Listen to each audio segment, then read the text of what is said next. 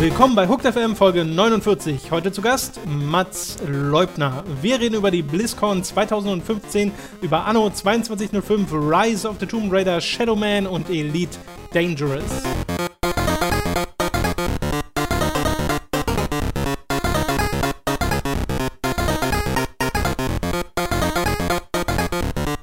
Mats, es freut mich sehr, dass äh, du wieder hier bist. Ja, da kann es ja letzte Woche nicht so schlecht gewesen sein, wenn ich nochmal hier bin. Genau. Toll. Letzte Woche war ja noch äh, Robin quasi semi mit dabei Richtig. in, einem, in einer Vergangenheitsaufnahme. Diesmal sind es nur wir beide. Haben wir komplett Gott sei rausgeekelt. Ja, das hat mir gut gefallen das letzte Mal bis auf. Also äh, deswegen kommt es halt auch wieder ein bisschen später. Wir wollten eigentlich gestern aufnehmen, das hat aber nicht so ganz hingehauen mit dem Terminplan. Deswegen äh, dieses Mal der Podcast am Dienstag. Der Robin kommt heute Abend, glaube ich, wieder zurück. Mhm. Ist dann also für den Livestream wieder da und ab nächste Woche dann wieder ganz normal. Du bist natürlich trotzdem jedes Mal herzlich eingeladen, ne? Da müssen wir Robin nochmal fragen, aber Nee, müssen wir nicht. Komm einfach so. Was wollt's meinst, du, wie der, hören, was das meinst du, wie der sich freut? ja, das glaube ich auch. da Und einfach so lange ein gesehen. vor der Tür steht. Meinst du, ich erkenne ihn überhaupt wieder? Der hat jetzt bestimmt lange Haare oder sowas. Ne? Und hat einen Vollbart und ist einen halben Meter größer geworden. So war das mit Tobi mal bei Giga. Da war Tobi, ich glaube, im Kanada-Urlaub oder so. Und danach, ab dann hatte er Aber diesen Bart. Ja, so ist das. In Kanada verdient man sich Ja. sein, seine Mannhaftigkeit, sein Bart. war- Wahrscheinlich nackten Bär niedergerungen oder sowas. Und dann Ab dann hatten wir alle viel mehr Respekt vor ihm. Aus Sollen wir Robin auch mal nach Kanada schi- schicken? War das jetzt deine subtile. hey Robin, geh mal brauche nach Kanada. Flugticket. So, bevor wir loslegen, ein kurzes äh, Wort zu Fallout 4. Wir haben tatsächlich ein äh, Testmuster bekommen. Allerdings halt erst gestern Abend. Das heißt, ich habe gestern, beziehungsweise heute Morgen um 0 Uhr mal eine Stunde kurz reingespielt. Ich kann also noch nicht wirklich über Fallout 4 reden. Das kommt dann in den nächsten Wochen, so wie ich da genug Spielzeit reingesteckt habe. Äh, also erfahrt ihr das auch bei uns. Allerdings keine Angst. Es kommen keine fünf Artikel am Tag, in denen wir euch sagen, wie ihr am schnellsten an den Nuke rankommt, Oh. weil das ist ganz schön albern. Oh. Oh. Es gab eine große Newsquelle in der letzten Woche und das war die BlizzCon 2015. Da hatten wir von Blizzard ein Virtual Ticket äh, bereitgestellt bekommen und äh, ich habe das live verfolgt. Natürlich nicht alles, weil das geht gar nicht. es sind nämlich, im Endeffekt macht Blizzard dafür zwei Tage Live-Fernsehen auf fünf Kanälen Hm. mit den Championships zu Hearthstone, zu Heroes of the Storm und zu World of Warcraft Arena und zu StarCraft. Sie haben inzwischen sehr viele E-Sport-Spiele und es kommt im nächsten Jahr noch Overwatch dazu. Also äh, es werden nicht weniger Championships, die auf der BlizzCon auf, ausgetragen werden, habe ich das Gefühl. Es gab aber eben auch ein paar News zu den ganzen Spielen und ein paar davon möchte ich äh, besprechen. Bevor wir allerdings zu den quasi Details zu World of Warcraft oder so kommen, die ich noch gerne erwähnen möchte, äh, reden wir über etwas, über das wir beide reden können, nämlich den Trailer zum Warcraft-Film. Denn das, habe ich das Gefühl, war so das größte Ding, was den größten Splash gemacht hat in der Videospiel- und auch in der Filmindustrie, dass Mhm. es jetzt diesen Trailer gibt und man endlich eine ungefähre Idee hat, wie denn Warcraft oder Warcraft The Beginnings Nee, nur so Beginning. The Beginning aussehen wird. Zur Erklärung kurz dazu, es hat in Deutschland oder hat es Ja, in Europa nee, nee. In, ich, also ich weiß jetzt nur, dass er in Deutschland auf jeden Fall den Zusatz Ja. bekommen hat, The Beginning. Er heißt im Original einfach nur Warcraft und heißt bei uns aus irgendeinem Grund Warcraft The Beginning. Vielleicht, äh, nee, das, ich glaube, Dummheit Dumm, war ja. möglicherweise Meine das, Güte, das ist das PR-Argument. Oder gibt es vielleicht in Deutschland einen Film, der schon Warcraft heißt? Das ist eine gute Frage. Warcraft? Warcraft. Ähm, jetzt gibt es diesen Trailer. Wie findest du ihn denn? Die Reaktionen allgemein sind ja sehr gemischt. Ja, meine, ja. Hm. Also das, man muss ja da, davor sagen, deswegen sagte Tom auch gerade ähm, äh, BlizzCon und äh, wir können hier über den Filmtrailer, können wir beide drüber reden, weil ich bin tatsächlich, die BlizzCon ist an mir vorbeigeschlittert, ich habe mitgekriegt, dass sie da ist und ich äh, habe auch so ein, zwei News mitgekommen, das war mir aber irgendwie alles egal, weil ich vom, vom Blizzard tatsächlich eigentlich, nee, nicht spiele gerade Ja, aktiv. das finde ich faszinierend. Hast du mal was von Blizzard aktiv gespielt? Ja, Diablo äh, oder so? StarCraft, also Diablo natürlich, ähm, aber so sagen wir mal in den letzten fünf Jahren, nee. Okay. Was, also nichts, nichts, wo man irgendwie sagen könnte, äh, hier, das verfolge ich deswegen permanent. Ne, Ich bin da halt voll drin. Ne? Mhm. Ja. Diablo 3 mega gern und viel gespielt. StarCraft 2 spiele ich zumindest die Kampagnen gern. Im Multiplayer bin ich auch total raus. Äh, aber die Kampagnen finde ich super. Äh, Heroes of the Storm habe ich ein bisschen gespielt. Mhm. Hearthstone habe ich auch ein bisschen gespielt. Habe ich dann aufgehört aus ähm, Selbstschutz. Ja, das ist auch vernünftig. Und Overwatch möchte ich auch gerne spielen. Äh, deswegen bin ich da immer noch total drin. Aber ja, wie gesagt, der Warcraft-Trailer. Ah, also, also weil ich wollte nur gerade den ganzen Kontext geben, weil alles, was in diesem Film passiert, äh, ist ja schon sehr darauf ausgelegt, dass man die Warcraft-Spiele und das Dass Universum nicht. Ja, weiß nicht. Also der Trailer ist so aufgezogen, dass du es nicht kennen musst. Genau, ja, Ähm, das stimmt. Ich glaube, es funktioniert aber deutlich anders, wenn du es kennst. Wenn dir die Mhm. Namen sofort was sagen, wenn du die Leute siehst und denkst, ah und oh und ach, er auch und nein. Und ich habe diesen Trailer halt gesehen und dachte so, ah, guck, der Typ, der Vikings gespielt hat. Aha, oho, ah, Orks. Ja. So, hm. Ah ja, zusammen und jetzt gegeneinander. So, so, toll. Und, und da war der Trailer. Ach ja. Ähm, mich hat er nicht umgehauen. Auf ganz vielen Ebenen nicht. Also inhaltlich kann ich nicht so viel dazu sagen. Ähm, also die, die Grundgeschichte, die dir im Trailer ja erzählt wird, äh, ne, da irgendwie ein Portal öffnet sich, zwei Welten kommen zusammen. Genau. Erst wird gegeneinander gekämpft, dann gibt es die dritte größere Gefahr, man verbündet sich und kämpft gegen die größere Ja, Gefahr. das ist auch im Endeffekt die Geschichte So, von siehste. Warcraft. Okay, dann habe ich das richtig verstanden. Ja. Ähm, mich hat visuell, ehrlich gesagt, ähm, nicht so beeindruckt. Wir haben uns gerade noch den Trailer zu äh, dem Add-on Legion, glaube ich, Genau. angeguckt. Lars. Äh, Und weil man da dann so direkt mal den Vergleich hat. Und da habe ich gemerkt, wie viel besser für mich dieses Universum funktioniert, ähm, wenn es komplett aus dem, aus dem Rechner stammt, weil Mhm. dann auch eben die Menschen von den Proportionen ein bisschen anders aussehen. Ähm, und wenn man halt eben jetzt aus, aus dem Film die Orks neben die Menschen stellt, man merkt halt einfach, dass, also abgesehen davon, dass es eine Ork sind, das andere Menschen sind, man merkt aber eine, dass es eine real gefilmt wurde und das andere aus dem Computer stammt. Und das stört für mich den Gesamteindruck enorm tatsächlich. Ähm, es wirkt dadurch billiger, als es sein müsste, finde ich jetzt erstmal so vom ersten Gefühl her und weniger stimmig. Deswegen äh, schlittert der bei mir äh, tatsächlich sehr, sehr durch. Also ich, mal gucken, was da noch passiert. Die haben jetzt irgendwie noch im Mai oder sowas kommt da raus. Und so, so ein paar Monate haben sie noch. Mm, Nee, Juni, oder? Oder im Juni, vielleicht, ich weiß nicht, also Mai, Juni. Äh, also sind noch ein paar Monate. Ich weiß halt eben nicht, inwiefern jetzt dieser Trailer schon so dem, dem fertigen Stand entspricht. Ähm, ich glaube, als Fan ist das natürlich eine, eine ziemlich tolle Sache, das so irgendwie zu sehen. Und ich mag, wie gesagt, auch den Viking-Schauspieler ganz gerne. Weiß aber echt nicht, ob dieser Film dann über dieses, dieses äh, Warcraft-Fan-Universum hinaus wirklich Leute Ja, begeistern Bei kann. mir ist das eine gemischte Sache, weil ich habe eigentlich genug Vertrauen in die Leute, die hinter dem Film stecken, als dass ich mir ziemlich sicher bin, dass das eigentlich gar nicht schlecht werden kann. Also zumindest nicht so richtig schlecht werden kann. Äh, das würde mich sehr überraschen. Ich habe nur Angst, dass er so okay wird. Das ist so meine größte Angst, dass es so ein Film wird, der ist so, ja, nett und so, aber jetzt nicht die krasse, das krasse Fundament für das Warcraft-Film-Universum, das da nach Activisions Wunsch bestimmt entstehen soll. Ja, Aber- nee, Blizzard hat jetzt seine eigene Unterabteilung gegründet, die dann quasi die Produktion von Filmen und Serien Genau. äh, anschieben soll. Deswegen können wir uns, glaube ich, schon gefasst machen, dass da noch deutlich mehr kommt. Naja, Activision hat ja auch gesagt, sie wollen ein Call of Duty-Film-Universum starten und sowas und das ist halt so, Gott, oh Gott, oh Gott. äh, gut, das ist Zukunftsdings, aber beim Warcraft-Film bin ich so, ich freue mich total, dass Warcraft diesen Stil beibehält, den die Spieler haben größtenteils, dass das bunt Mhm. ist, dass die Menschen absurd große Schulterpolster tragen, das finde ich alles total toll, dass das so comichaft bleibt, weil Hollywood hat den Drang, alles, was bunt und comichaft ist, braun und grau zu machen. Findest du? Oder zumindest realistisch. Oder das, was als realistisch also wenn du gilt. dir alle Marvel-Filme Ja, anguckst. in, der letzter, in letzter Zeit, aber wenn du dir gu- guckst, was damals mit den X-Men gemacht wurde, um die. Ja, aber ich glaube, das war auch der einzige Weg, um das irgendwie nicht komplett lächerlich wirken zu lassen. Ich meine, die gehen jetzt auch wieder so eine, äh, also naja, Oder eigentlich auch nicht mehr, die werden immer düsterer. Batman war ja auch mal bunter. Ja, ja, ich, ich weiß, was du meinst, äh, aber ich glaube, bei Warcraft ist es tatsächlich, dass der Stil, ähm, klar kannst du das auch düster und dreckig und, und so machen, Mhm. ähm, aber dass, dass eben dieses, diese bunten Farben und wirklich dieses, dieses Classic Fantasy, und das ist ja eher High Fantasy, also eben dieses etwas Sehr High sehr High Fantasy, Fantasy. äh, ich wollte gerade Middle, Middle, Middle. Fantasy sagen, aber Triple A Fantasy finde ich schön.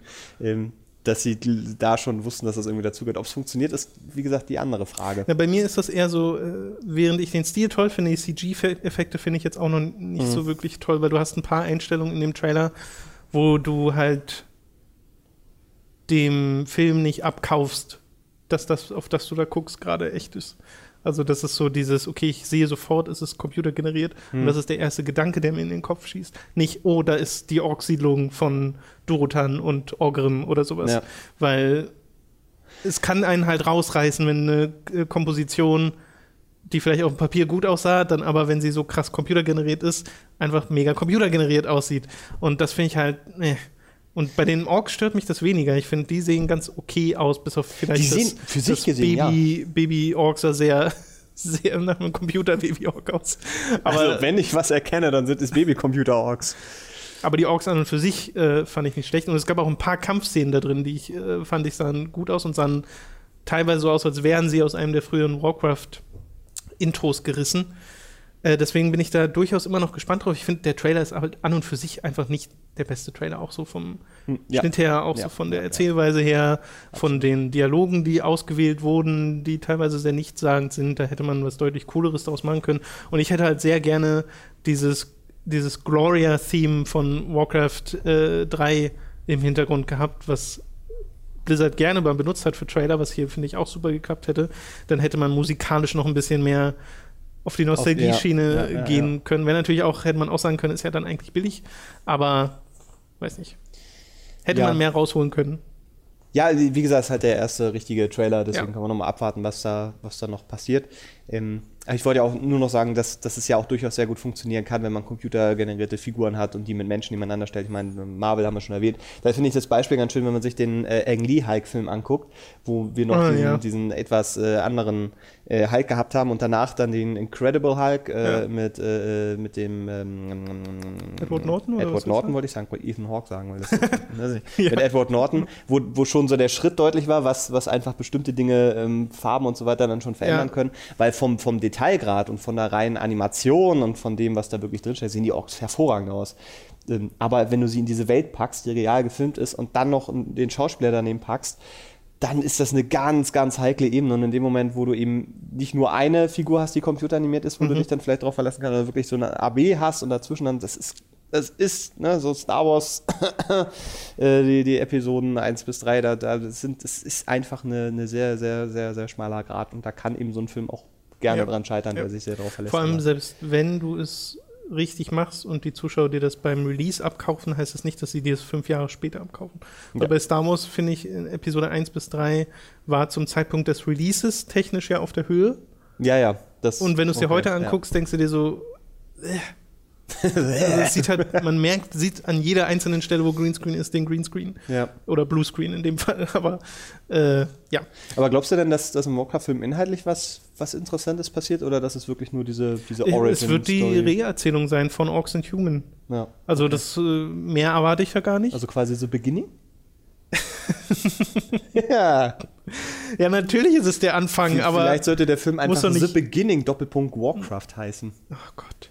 Ja, oder The Warcraft. Aber ich glaube, dass da Potenzial drin steckt, ja. weil die äh, Charaktere halt toll sind, die da drin vorkommen, weil es halt nicht so dieses Herr der Ringe-Ding ist, wo die Orks einfach nur böse mhm. Kreaturen sind, von einem bösen Zauberer erstellt, der unter Befehl eines bösen mhm.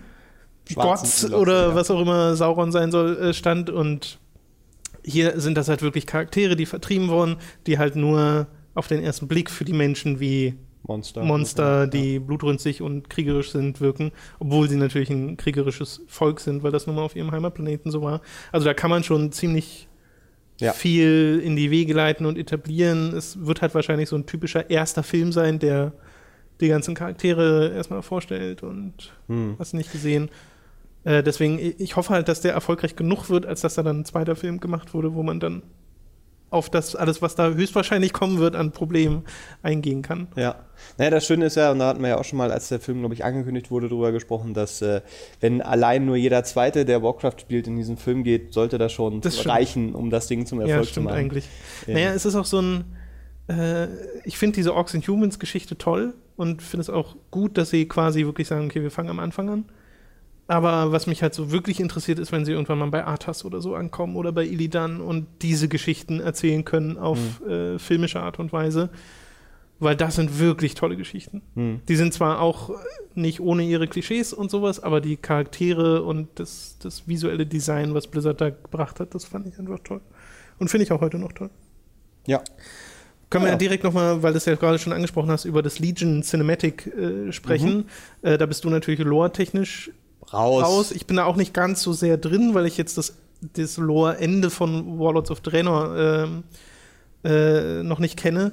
Aber was man im Endeffekt sieht, ist Varian Vryn, den Allianzler, wie er mit seiner Flugschiffflotte äh, Richtung Broken Isles fliegt, das neue Gebiet, und darüber ist so ein, ich glaube, sie nennen es Fell-Vortex, äh, also quasi das, das Portal, aus dem die Legion in die Welt von Azeroth strömt. Und er ist, wird begleitet von äh, Sylvanas, der Untotenanführerin, mhm. und crasht dann aber und hat so einen Monolog zu, äh, den er hält äh, und der an seinen Sohn gerichtet ist, an Anduin Rin. Und das erinnert mich, also der, der reine Monologteil erinnert mich sehr an das, was sie mit, äh, mit, mit Wrath of the Lich King gemacht haben, nur dass es diesmal nicht, also es ist auch wieder Vater zu Sohn, nur sieht man dieses Mal den Vater und nicht den Sohn und ist es diesmal, wird es ja hoffentlich erfüllt, weil bei Wrath of the Lich King hast du ja den Vater von Arthas gehabt, der zu ihm spricht, gesagt wird, wie er König wird irgendwann mal und äh, wie er mit Verantwortung und Güte über seine Leute herrscht, mhm, während mhm, mhm. Arthas gerade einen Frostwürm und seine Untotenarmee beschwört. äh, das, das war halt dieser Kontrast dort. Und hier hast du halt äh, den, den Varian, der dann abstürzt, sich dann aber wieder fängt und gegen äh, die Legion kämpft und wahrscheinlich dann den Anfang der Geschichte von äh, Legion einleitet. Mhm. Dass eben diese Invasion stattgefunden hat und ja, sowas, dass ja, sie versuchen, ja. die Legion da zurückzuschlagen äh, mit dem Angriff auf die Broken Isles und sowas. Äh, fand ich gut. Ja, hat mir auch sehr gut gefallen. Also ich mag die, die Intros oder die Cinematic-Dinger ja sowieso mal sehr, äh, auch wenn ich keine Ahnung habe, worum es da geht, weil die funktionieren immer für sich als, als ja. kleiner, kleiner Film und kleiner Stimmungsmacher. Die sind immer technisch so gut gemacht, dass, dass die auch äh, immer, immer Spaß machen. Unfassbar, wie gut es aussieht. Ich finde ja. den jetzt nicht ganz so awesome wie Warlords of Draenor. Das mhm. ist aber auch ein sehr hohes Niveau. Warlords of Draenor gehen ja wirklich fast fünf Minuten. Ähm, der hier geht auch vier oder so. Ähm, und da haben sie ja quasi angefangen, so eine etwas längere eigene Geschichte zu erzählen, wo du dann Gul'dan hattest und ähm, die äh, Grommash und Grom und so, diese, diese Orks. Und du hattest dieses Zitat in Warlords of Draenor, dieses We will never be slaves, but we will be mhm. conquerors. Und dann kam der der, das Theme und das Logo hat sich gedreht und das war alles so mega epic. Das finde ich, geht dem hier ein bisschen ab. Aber ich muss auch ganz ehrlich sagen, ich bin ja jemand, der immer Horde gespielt hat und sich nicht so richtig mit dem identifiziert, ja. was dann dort auf dem Bildschirm passiert. Das ist ja eines der wenigen Male, wo man tatsächlich mal so eine Menschenfigur im Mittelpunkt der Geschichte hat, dieses Trailers. Okay. So. Das passiert ja eigentlich nicht so oft. Aber äh, wie gesagt, optisch und inszenatorisch wieder ja. Sahne. Auch dem Warcraft-Film überlegen, Trailer zumindest. Äh, ja. Das muss man da dann naja, sagen. Da kann ich auch verstehen, wenn du dann sagst, dass es besser funktioniert, wenn es alles CG ist. Ja, weil es halt also halt viel besser ineinander fließt. Und es gibt dir einfach mehr Möglichkeiten und der Stil wirkt halt gleich stimmiger. Aber wie gesagt, es ist halt ein Trailer gewesen, mal abwarten, was noch kommt. Genau. Ähm, ja. Dann möchte ich auch gleich ein bisschen über World of Warcraft reden. Ich weiß, dass äh, dich das wahrscheinlich nicht so interessiert. Doch, doch, aber wenn du es erzählst, Tom, finde ich oh, auch das, gut. das ist aber lieb. Erstmal äh, die, die erste Hiobs-Botschaft war so ein bisschen, dass der Release von World of Warcraft Legion erst Sommer 2016 ist, wo man eigentlich damit gerechnet hat, dass er sogar noch dieses Jahr rauskommt oder zumindest Anfang, jetzt, Anfang ja. 2016. Auf jeden Fall halt in einem Rahmen, der so ungefähr als ein Jahr nach Warlords of Draenor zu bezeichnen wäre. Und Warlords of Draenor kam Ende 2014. Waren Jahresabstände immer so da? Oder? Nee, normalerweise also. waren es bisher zwei Jahresabstände, aber Blizzard sagt seit Anfang an, sie würden gerne ein Jahresabstände machen. ja, und beim letzten war es ja so, es kam Mists of Pandaria raus, das wurde unterstützt mit mehreren großen Content-Patches und zwischen dem letzten großen Content-Patch und dem Release von Warlords of Draenor war ein mega langer Zeitraum, mhm. in dem nichts Neues passiert ist für World of Warcraft, in dem die Spieler immer wieder das Gleiche gespielt haben. Ja. Und zwar wirklich das waren acht Monate oder sowas. Also viel zu lang. Ähm, und bei, bei dem jetzt scheint es wieder so zu sein, weil den offiziell letzten Content-Patch für Warlords of Draenor, den gab es schon. Okay. Und zwar vor zwei Monaten oder dreien oder so. Und oh. das heißt, der Release oder der, der, Zeitraum, der noch bis zum Release vergeht, ist wieder so groß, in dem wieder die Spieler nichts Neues bekommen, die gerade World of Warcraft spielen. Und wenn du dann nebenbei eine News hast, wo Activision Blizzard sagt, äh, wir veröffentlichen jetzt gerade zum letzten Mal die Abozahlen von World of Warcraft, danach machen wir ja. das nicht mehr, ja. dann fragst du, also mhm. ernsthaft, ist das der Plan? Äh, was halt sehr schade ist, weil ich finde, das, was sie zu Legion sagen, klingt super gut. wir lösen das Problem nicht, wir reden einfach nicht mehr drüber. Ja, es ist so ein bisschen so. Hm. Also ich glaube, bei Blizzard, sie haben halt irgendwie gesagt, wir veröffentlichen nicht mehr die Abozahlen, weil es bessere Indikatoren für den, für uns bessere für den Erfolg von World of Warcraft oder sowas. Irgendwie so war das formuliert, wo man sich auch so denkt, ja, okay, habt ihr geschickt gemacht. Ihr wisst, wie das klingt, oder? ja. Also ich überlege gerade, wie das so ist, wenn man jetzt wirklich anfängt, äh, World of Warcraft zu spielen und so sagt, ich räume das jetzt von hinten auf das Feld. da hast du, glaube ich, noch bis Juli oder Juni noch ein bisschen was zu tun. Ja, wenn man noch gar nicht World of Warcraft gespielt hat, dann. Es wäre eigentlich ein cooles Experiment. Einfach Weil du es noch nie gespielt hast? Ja, wenn man es noch nie gespielt hat, zu sagen, so jetzt, Tom, sag mal. World of Warcraft ist Wie fange ich ihn an? Das ist ein schönes Spiel. Ja, ja, aber wo fängst, fängst du dann wirklich bei, also... Ja, bei Level 0. 1, meine ich natürlich. Okay. Machst du irgendeinen Charakter, fängst an. Das Problem bei World of Warcraft ist an der Level-Erfahrung, die du durchmachst. Die ist inzwischen sehr durchwachsen. Du hast so ein Ding, wo du von Level 1 bis 60 levelst. Das ja, ist inzwischen sehr, sehr ganz gut, weil das ja. ja in Cataclysm alles mal neu gemacht wurde. Da gibt es ein paar richtig, richtig coole Quests rein. Dann kommst du in das Gebiet, was das Burning Crusade Add-on war von 2007. Das ist der momentan älteste Content, der im Spiel existiert. Mhm. Der ist mega dröge. Da hast ah, du so okay, zehn das, Level, die ja, okay. sind so. Ugh. Da Und dann kommst du zu Wrath of the Lich King. Das ist wieder ganz gut. Und das ist dann Level. Äh, das ist Level 70 bis 8, äh, 85. Dann Level 85 bis 90 bist du äh, im Cataclysm-Kram unterwegs. Mhm. Der ist auch ganz gut. Den finde ich jetzt nicht so mega toll, aber ist auf jeden Fall nicht Burning Crusade-Niveau. Und dann wird es richtig gut. Dann kommt nämlich der Mist of Pandaria-Content. Da, ab da wurden die Quests nochmal deutlich besser. Da wurden sie im Geschichten erzählen mit den Quests deutlich mhm. besser. Und danach kommt das Warlords of Draenor-Ding und das ist auch richtig, richtig tolles äh, Quest-Design. Also sagst du. So von Level 1 bis was, 120 oder so? Naja, bis 90 levelst du gerade. Nee, 100. Okay, bis 100. Und so ab Level 60 wird es wieder richtig gut. Nee.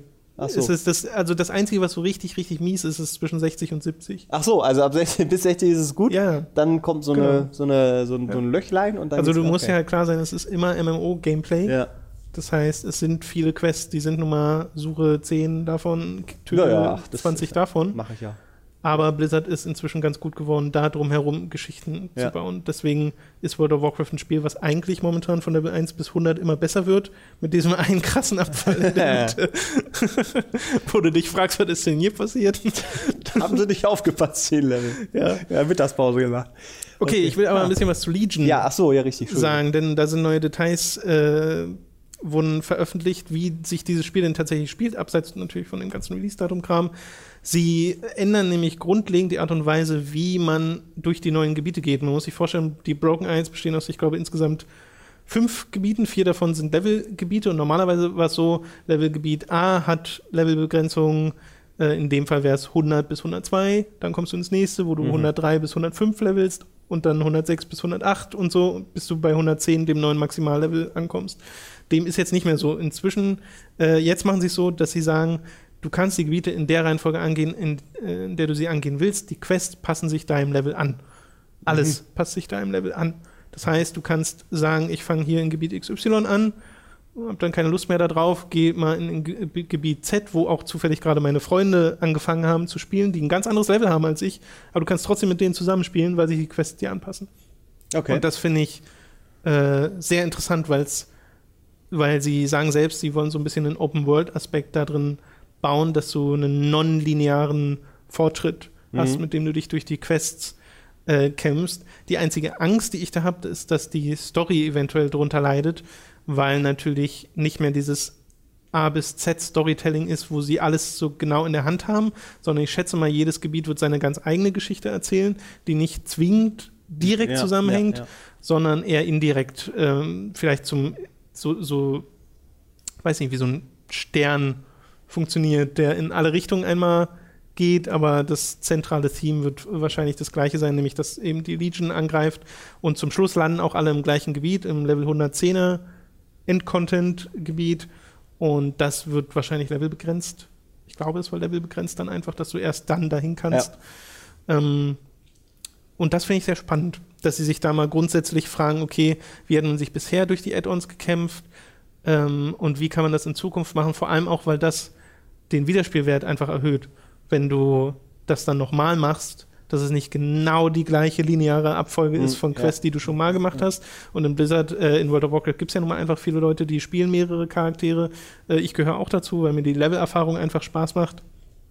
Äh, deswegen finde ich das grundsätzlich super. Ich frage mich wirklich, wie dann das ganze Storytelling äh, da funktionieren wird. Sie haben auch gesagt, sie wollen diesen Endgame-Content ein bisschen verändern. Momentan ist es ja so, dass du in deiner Basis, in der Garrison, Daily Quests bekommst, wo du dir auswählen kannst, immer eins von zwei Gebieten, die zufällig bestimmt werden und da kannst du dann hingehen. Und das sind mal Gruppenquests, das sind mal Solo-Sachen und so. Mhm.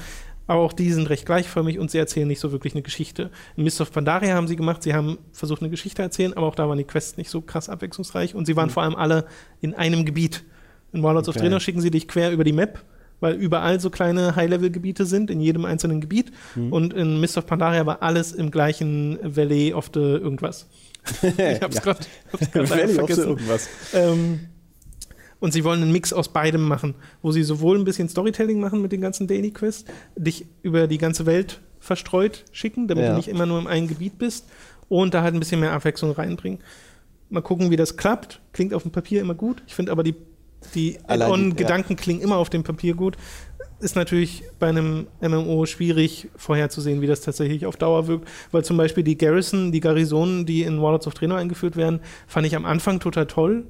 Inzwischen sehe ich aber auch, wie das zu Problemen führt, weil man die ganze Zeit da drin rumhängt, statt in den Social Hubs zu sein und äh, wie das nicht wirklich, also es sind eher tägliche Pflichtaufgaben, die das so Mhm, reingebracht hat, die nicht unbedingt immer Spaß gemacht haben.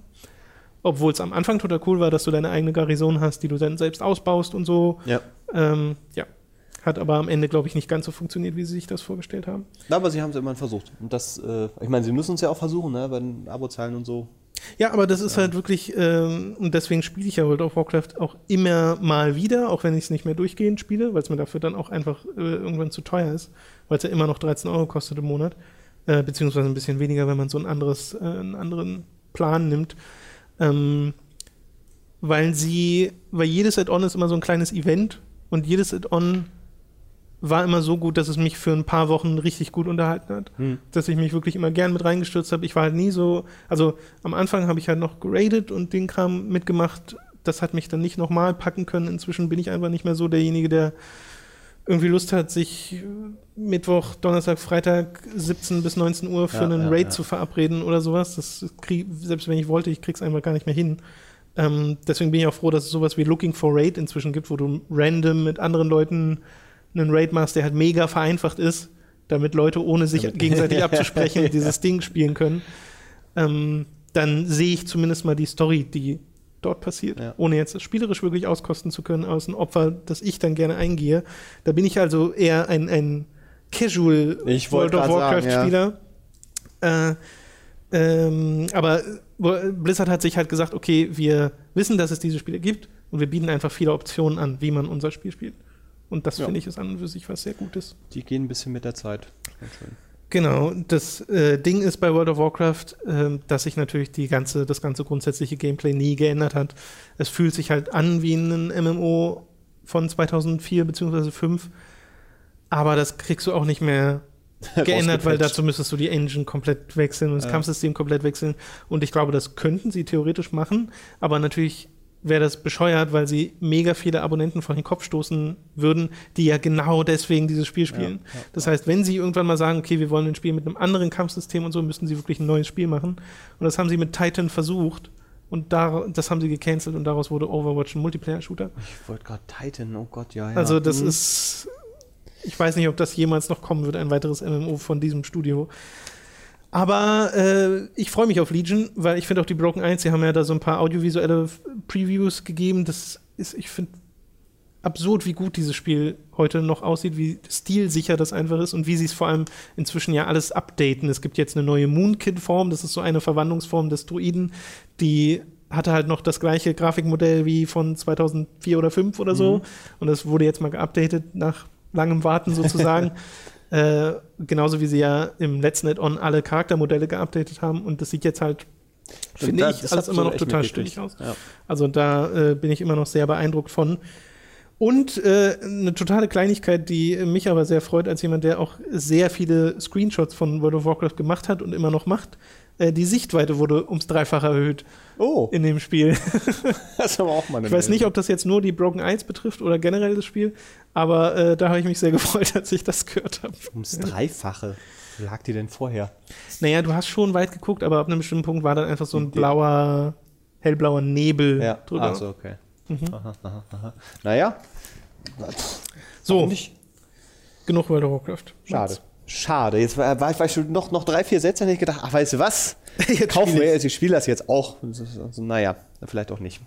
Irgendwann mal, wenn ich mal irgendwie einen Monat Urlaub habe oder so. Ja, inzwischen behandelt man im Endeffekt wie einen Open World Singleplayer-Rollenspiel, wenn du so mit den Gedanken dran gehst, weil so krass lang dauert es nicht von Level 1 bis 100 Okay. zu leveln, gerade wenn du zwischendurch auch Dungeons machst und so. Und wenn du das tatsächlich noch nie so richtig gemacht hast, das erste Mal mit irgendwie fünf anderen Leuten und vielleicht auch noch zwei, die du vielleicht tatsächlich kennst, oder mehreren, es gibt ja die Hooked World of Warcraft Gilde, Naja. ähm, das macht richtig Spaß. Ja, das befürchte ich auch. Ja, so. Dann ganz kurz äh, zur Hearthstone-Erweiterung, die äh, angekündigt wurde, The League of Explorers. Äh, da fand ich sehr lustig die Art und Weise, wie das angekündigt wurde. Es ist ja schon fast Hearthstone-Tradition, weil äh, haben am Sam nee, am Freitag haben sie ges gesagt, hey, hier ist League of Explorers, hier sind ein paar der neuen Karten, die kommen werden, äh, das und das und das. Release Donnerstag. Es kommt So also macht über, man übermorgen das. raus. So. weißt du? Hier. Das- Ich glaube, sie haben auch gesagt, äh, ja, es kommt noch diesen, diesem, dieses Jahr raus. Und dann so gewartet auf den Jubel vom Publikum. Ja. okay, es kommt noch diesen Monat raus. Und dann wieder gewartet und dann, ja, okay, nächsten Donnerstag. das, das fand ich, Das ist schön das fand ich sehr drollig. Äh, Heroes of the Storm gab es auch ein paar Ja, ja. News, nämlich, bitte? Ich ärgere mich nur gerade, weil man hätte jetzt äh, schön gespielt und dann dachte ich, ah, da haben sie aber ein gutes Kartendeck gehabt. Und Ach so, ja, stimmt. Karten, aber jetzt war das Ah, Mist. schon weiter und dann Moderations- habe ich mich geärgert und jetzt, ah, Moderationschance Ja, vertan. eben. äh, aber Ja, guter gut. Punkt. Naja, zu spät. Heroes of the Storm bekommt ein paar neue Helden, nämlich zum einen Greymane, der Worgen-Anführer, der sich also verwandeln kann in einen Wolf. Klassisches Werwolf-Ding im Endeffekt. Äh, Lunara, eine Dryade und Chogal, und der ist interessant, das ist ein zweiköpfiger, ähm, äh, zweiköpfiger Ja. Troll, nicht, Gnom? sondern, nein, Ork? Oger. Oga. Mhm. Oger war das Wort, was ich gesucht habe. Ein zweiköpfiger Oger. Und zwar ist das, und das ist für MOBA-Verhältnisse etwas Neues, ein Held, der von zwei Spielern gespielt wird. Und der Boah. eine Spieler spielt den Kriegerkopf, der bewegt den Helden äh, und macht die Basisangriffe. Ja. Der andere Spieler spielt den Zaubererkopf und der macht die Fernkampf-Magieangriffe. Wie sich das Okay. spielt, darauf bin ich wirklich sehr, sehr gespannt, äh, weil mir macht ja Heroes of the Storm tatsächlich Spaß. Aber auch da ist es so ein Spiel, da hat mich der ganze Itemshop und die Preise haben mich da so Hm. ein bisschen abgeschreckt, um das auf Dauer wirklich zu spielen, weil ein neuer Held halt 10 Euro kostet. Ähm, und das ist ein bisschen viel. Aber äh, dieser Chogal, den kriegen alle Leute, die ein Virtual-Ticket hatten oder die auf der BlizzCon waren, innerhalb der nächsten Tage oder Wochen war es, glaube ich, äh, kostenlos. Und da ist es dann so, wenn du irgendwie vier Matches mit jemandem gespielt hast zusammen, der nicht Chogal hatte, dann kriegt er den auch, Ja. um ihn selbst auszuwählen. Das klingt so, als. Das soll, es ist wie so ein, weiß nicht, wie so ein Virus. Ja. wird, sich, wird sich dann Chogal verbreiten in der Heroes of the Storm Community. Aber ich finde halt interessant, es ist nicht, nicht nur dieses einfache, okay, der eine läuft, der andere macht die Fähigkeiten, Ja, ja, das- das sondern ist- es gibt ja. auch so Fähigkeiten, wo Chogal ein, ähm, ja, so eine Art Feuerball schleudert, den der Kriegerkopf auslöst. Ja. Äh, also der, der bestimmt die Richtung, in die Richtung fliegt dann der Ball und der andere, der Zauberkopf, kann den dann, kann dann eine Explosion damit auslösen. Ja, okay. Ja. Das heißt, man muss sich tatsächlich ein bisschen absprechen in der Art und Weise, wie man diesen äh, Charakter spielt. Das kann, glaube ich, sehr interessant werden. Kann aber auch ganz, ganz fürchterlich Kann auch werden. ganz chaotisch ganz, werden. Ganz fürchterlich. Aber ich finde schön, dass sie da äh, mal ein bisschen was ausprobieren. ja, das, das ist wahr, ja. Dann wurde für Heroes of the Storm noch ein neuer Modus angekündigt, nämlich die Arena. Und das sind im Endeffekt so ein bisschen Nahkampf-Brawls, also deutlich kürzere Partien, die man da gegeneinander spielt, 5 gegen 5. Äh, und ich glaube, es sind immer drei hintereinander oder so. Äh, ich glaube, das für Heroes of the Storm. genau, sie haben noch gesagt, dass es auch in Zukunft Overwatch-Helden geben wird. Aber ich dachte, das wäre klar. Okay. Macht irgendwie Sinn. Weil Heroes of the Storm ja dieser Mix ist aus allem. Ja, ja. Overwatch ist dann auch das letzte Thema der BlizzCon, über das ich reden möchte, denn da wurde bekannt, dass Overwatch kein Free-to-Play-Spiel wird. Das hat mich echt überrascht, weil ich bin fest davon ausgegangen, dass nachdem sie Heroes of the Storm Free-to-Play gemacht haben, nachdem sie Hearthstone Free-to-Play Ja. gemacht haben, mit den ganzen Mikrotransaktionen, die ja scheinbar sehr gut für sie funktionieren, dass Overwatch auch Free-to-Play wird. Aber es wird ein Vollpreistitel, du wirst 21 Helden in dem Spiel haben. Also auf PC wird es halt diese 40 oder 50 Euro kosten. Das Ja. wird für die Konsolen rauskommen, für die One und die Das- PlayStation ja. 4. Ist leider vorher schon geleakt, weil irgendwie GameStop nicht aufgepasst hat mit ihren Verkaufslistings. Kann ich mir nicht vorstellen. Du hast ja da Inside-Erfahrung. Alter, das willst du gar nicht wissen. Äh, Ja, ne? wahrscheinlich. Naja, aber da liegen ja auch andauernd Sachen, wo du denkst, Leute, das ist doch kein Leak, das ist einfach nur das System sagt, hey. Ja, Ach, ist auch ja, egal. ja, ja. Okay. Sie haben aber gesagt, obwohl es Konsole und PC wird, es wird kein Crossplay geben. Und sie haben auch Ach. gesagt, na, das finde ich aber gut. Ja, weil, aber auf den Konsolen, warum denn nicht? Naja, weil wahrscheinlich Microsoft und Sony sich querstellen würden, selbst wenn du es vorhättest. Ja, okay, gutes Gegenargument. Aber, Aber, ja. äh, warum es PC und Konsole nicht ist, das ist, glaube ich. Ich dachte, mit Playstation-Spielern spielen, äh, die haben eine viel bessere Auflösung So als wir. Äh, äh, das wollen wir nicht. Äh, äh. Entschuldigung. Sie haben auch gesagt, dass sie von Anfang an Overwatch so entwickelt haben, dass es auf Konsolen durchaus Ja. mit rauskommen soll. Frage ich mich, warum sie dann nicht von Anfang an auch angekündigt haben, dass es auf Konsolen rauskommt. Vielleicht, um erstmal die Reaktion Ja. überhaupt abzuwarten, Ja, weil es ja, war ja, was komplett Neues und Blizzard hat ja seit Diablo damals keine neue IP mehr gemacht. Deswegen kann ich schon verstehen, weshalb man da ein bisschen, weiß nicht, vielleicht selbst Skepsis hat, ob Ja, das Vorsicht ist, bevor du es da gleich für alles ankündigst und dann sagen Genau. die Leute, meh, kannst du immer sagen. Sie haben dann noch so eine Collectors Edition angekündigt von dem Ding, Ja. in dem aus irgendeinem Grund der langweiligste aller Charaktere als Statue dabei ist, nämlich irgendwie Soldier und dann irgendeine Zahl dahinter. Äh, der ist einfach so ein in schwarzer Kleidung Soldat. Und du weißt ja, wie die Overwatch-Helden aussehen. Es ist ja so eine bunte Riege. Ganz ehrlich, ich weiß nicht mehr, wie die Overwatch-Helden aussehen, weil mich das damals ja, aber es ist halt so eine sehr bunte Pixar-eske Riege an War das- Charakteren, wo einer so ein Gorilla ist und die andere springt wild hin und her und hat so Aber das war schon das mit dem, wo, Haar. wo, jeder noch so einen riesen Gigantentypen hat, oder? Äh, Nee, das ist Gigantic. Ah, ah. Das ist Hab ich das ja. nee, warte mal. Dann ist es das gewesen, wo die, wo im Trailer die Sniperin äh, so einen Bubwigel hatte. Sich, ja. war das das? Das ist es. Ah, okay, sehr gut. Ja, jetzt siehst du mal, wie, wie Das ist das Identifikationsmerkmal. das war so absurd und ist noch so absurd. Okay, ja, ich weiß aber gerade nicht mehr, welchen Soldier du da meinst. Nee, der Da ist ja auch erst im gebröckelt. Nachhinein äh, so, angekündigt okay. worden. Aber er sieht halt, was ich halt sagen will, er sieht halt aus wie so ein ganz normaler Soldat und ausgerechnet der wird zur Collectors Edition Figur, wo sie doch so viele kreative Mhm. Figuren haben, die so schön bunt sind. Äh, Finde ich ein bisschen komische Marketingentscheidung. Die Beta für Overwatch läuft ja gerade noch. Es wird immer in Wellen eingeladen. Ich hoffe, äh, da können wir auch irgendwann mal mitspielen. Und Release ist im Frühling 2016, Hm. denn im Frühling 2016 kommt ja noch nicht genug Zeug raus. Alle Spiele erscheinen im Frühling Ich 2016. denke, alle Spiele sind jetzt erschienen. Ja, das auch. Was Meinst- kommt denn im Frühling noch? Äh, ich müsste eine Liste vor dir haben, um dir tatsächlich Beispiele zu nennen, Kommt wie das immer Uncharted? so ist mit Beispielen. Aber ja, Uncharted kommt unter anderem. Langweilig. Was jetzt nicht mitgerechnet, ne? So. So, jetzt darfst du mal reden. Ah, Nämlich über Shadow Man. ja, während alle Welt äh, in Fallout äh, sich stürzt und sonst äh, was macht, also die ganzen neuesten heißen Scheiß spielt, habe ich ähm, Shadow Man mir runtergezogen. Das Warum ist, eigentlich?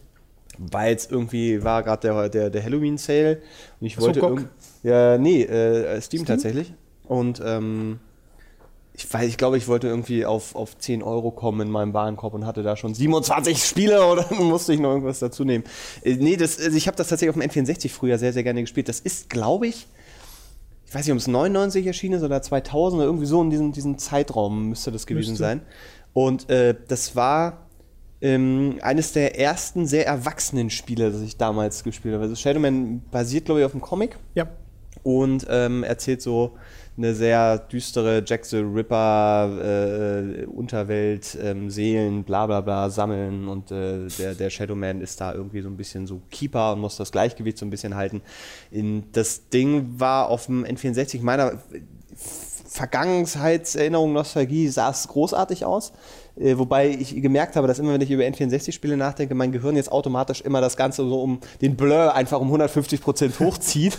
äh, weil so wie das Spiel jetzt auf dem PC aussieht, sah es auf dem N64 natürlich nicht aus. Ja. Die Sprachaus Sprachausgabe war zwar da, aber nicht so besonders gut.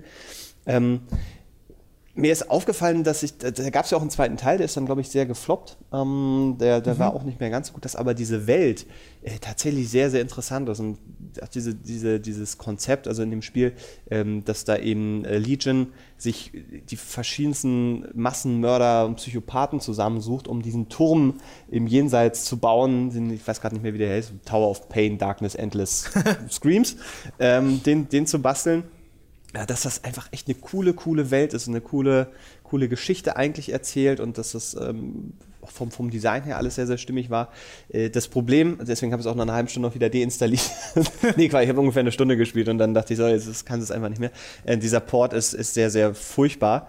Äh, hat zum Beispiel, klar, Controller-Support ist da, aber dann eben nur mit einem Stick. Das heißt, die Kamera kannst so. du nicht bewegen, du kannst auch nicht so wirklich also die, die, die, Tasten kannst du belegen, aber auch nicht auf alles. Also kannst du den zweiten Stick zum Beispiel nicht belegen hm, bei meiner ja. 360-Controller. Also es sind so, so viele Sachen, die das einfach nicht mehr so richtig spielbar machen.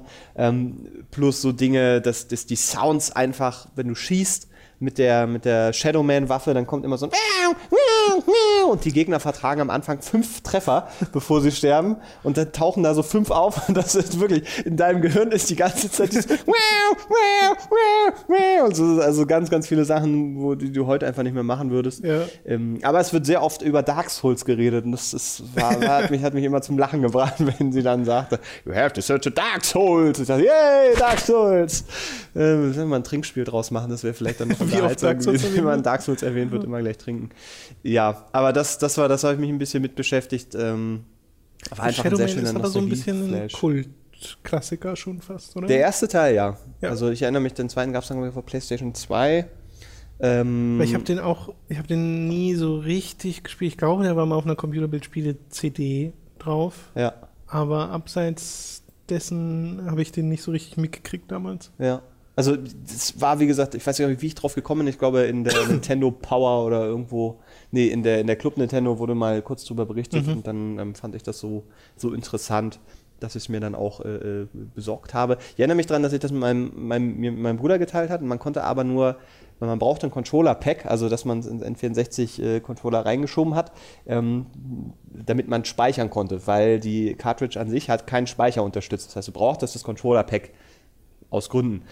Und wenn du aber einen zweiten Speicherstand anlegen wolltest, brauchtest du noch ein Controller-Pack, weil du auf dieser, äh, auf dieser Cartridge bzw. auf dem Controller-Pack nur einen einzigen Speicherstand ablegen musst. Das war das allererste und letzte Mal, dass ich bei der Nintendo-Hotline angerufen habe. Und äh, ich erinnere mich noch an den Satz der netten Frau, die gesagt hat, ja, nee, das geht, glaube ich, nicht. Tschüss. Dann hat sie aufgelegt. Und das war so, ich war so mega aufgeregt vor und dachte, ah, jetzt rufst du da an und hab mir wirklich aufgeschrieben, was ich sage und wie ich das Problem beschreibe. Und, äh, und, äh, ja, nee, das geht, glaube ich, nicht. Tschüss. ja, das ist dann meine, meine andere oh, große Shadowman-Erfahrung. Ich habe es auch tatsächlich nie durchgespielt, deswegen dachte ich, gucke ja, ich jetzt okay. nochmal rein. Hat dann aber doch nicht so gut geklappt. Es, Weil ich glaube, das ah. mit der Controller-Belegung ist eher der Zeit als weniger der Portqualität Ja, das glaube ich auch. Aber das ist so, man, man hat sich an so viele Sachen gewöhnt, gewöhnt ja. Komfortsachen gewöhnt und dann ist das auch vom, vom Gameplay ähm, sehr ja, wobei das Gameplay gar nicht über das Leveldesign ist sehr, sehr mysteriös für dich, wenn du keine Anleitung nebenbei hast. Das ist sehr nett ausgedrückt. Ja, weil du, du läufst halt normal, er ist als Mike heißt er, glaube ich, rum und ähm, kriegst dann den Teddybär von deinem verstorbenen Neffen, Cousin oder irgendwie sowas und kannst mit dem in die Schattenwelt dann eintauchen. Mhm. Ähm, das passiert aber auch, wenn du stirbst in der echten Welt. Und wenn du das am Anfang irgendwie vergessen hast und du läufst halt so rum und willst ein bisschen erkunden und stirbst und denkst, ach, schade, jetzt guckst du nochmal an, wirst dann direkt neu gesetzt Ja. in, die, in die Schattenwelt. Das ist alles ein bisschen sehr verwirrend. Aber da würde ich mich tatsächlich freuen, wenn sie das Franchise oder die Marke oder sowas irgendwie nochmal wieder beleben, weil ich glaube, da könnte man heutzutage wirklich was extrem Großartiges noch Ich draus mich, ob machen. diese Comics-Dinger noch eine Sache sind. Das war doch Acclaim oder so damals. Ja, nee, weiß ich gar nicht. Ich glaube, die gab es auch schon vorher irgendwo anders. Ich, keine Ahnung. Ich glaube, auch das sogar so? neulich erst irgendwo mal gesehen zu haben in einem Video, dass äh, Acclaim diese Comicreihe angefangen hat, okay. basierend darauf dann Das diese Spiel? Videospiele entstanden Ach sind. so. Ich dachte immer, die Das Comicreihe war hätte es irgendwie kein so großes Ding vorher. Also Shadowman war wirklich was Neues, was sie da gemacht haben. Das natürlich Kann natürlich sein, dass ich das jetzt gerade falsch in Erinnerung habe oder Müsste man nochmal ich war recherchieren. So. Vielleicht äh, können wir uns das irgendwann auch nochmal angucken in einem, einem lustigen, damals war alles gar nicht so gut. Sehr Format. gerne wieder Retro-Spiele mit dir spielen. Ja, das äh, grundsätzlich sowieso immer. Ja. Aber ich meine, so wie es aussieht, ist ja bei euch bald fertig mit dem. Oh, ich möchte nicht behaupten, dass möglicherweise heute an einem Dienstag der Greenscreen bei uns tatsächlich endlich hier final äh, fertig ist. Aber ähm, ich möchte behaupten, dass der Greenscreen bei uns heute an einem Dienstag endlich final fertig ist. Äh, es könnte also sein, dass wir da die, die nächsten Tage, Wochen ähm, schon, mal, schon mal was machen können. Sehr cool. Hätte ich sehr Bock drauf. Wird auch Zeit, glaube ich. ja, übermäßig Zeit. leg mal sein Weilchen. Dinge. Ich weiß gar nicht. Ich glaube, das müssen wir noch von vorne anfangen. Oh Gott. ja, aber dann musst du nicht die eine Rüstung dreimal kaufen. So, genug Insider. Autsch.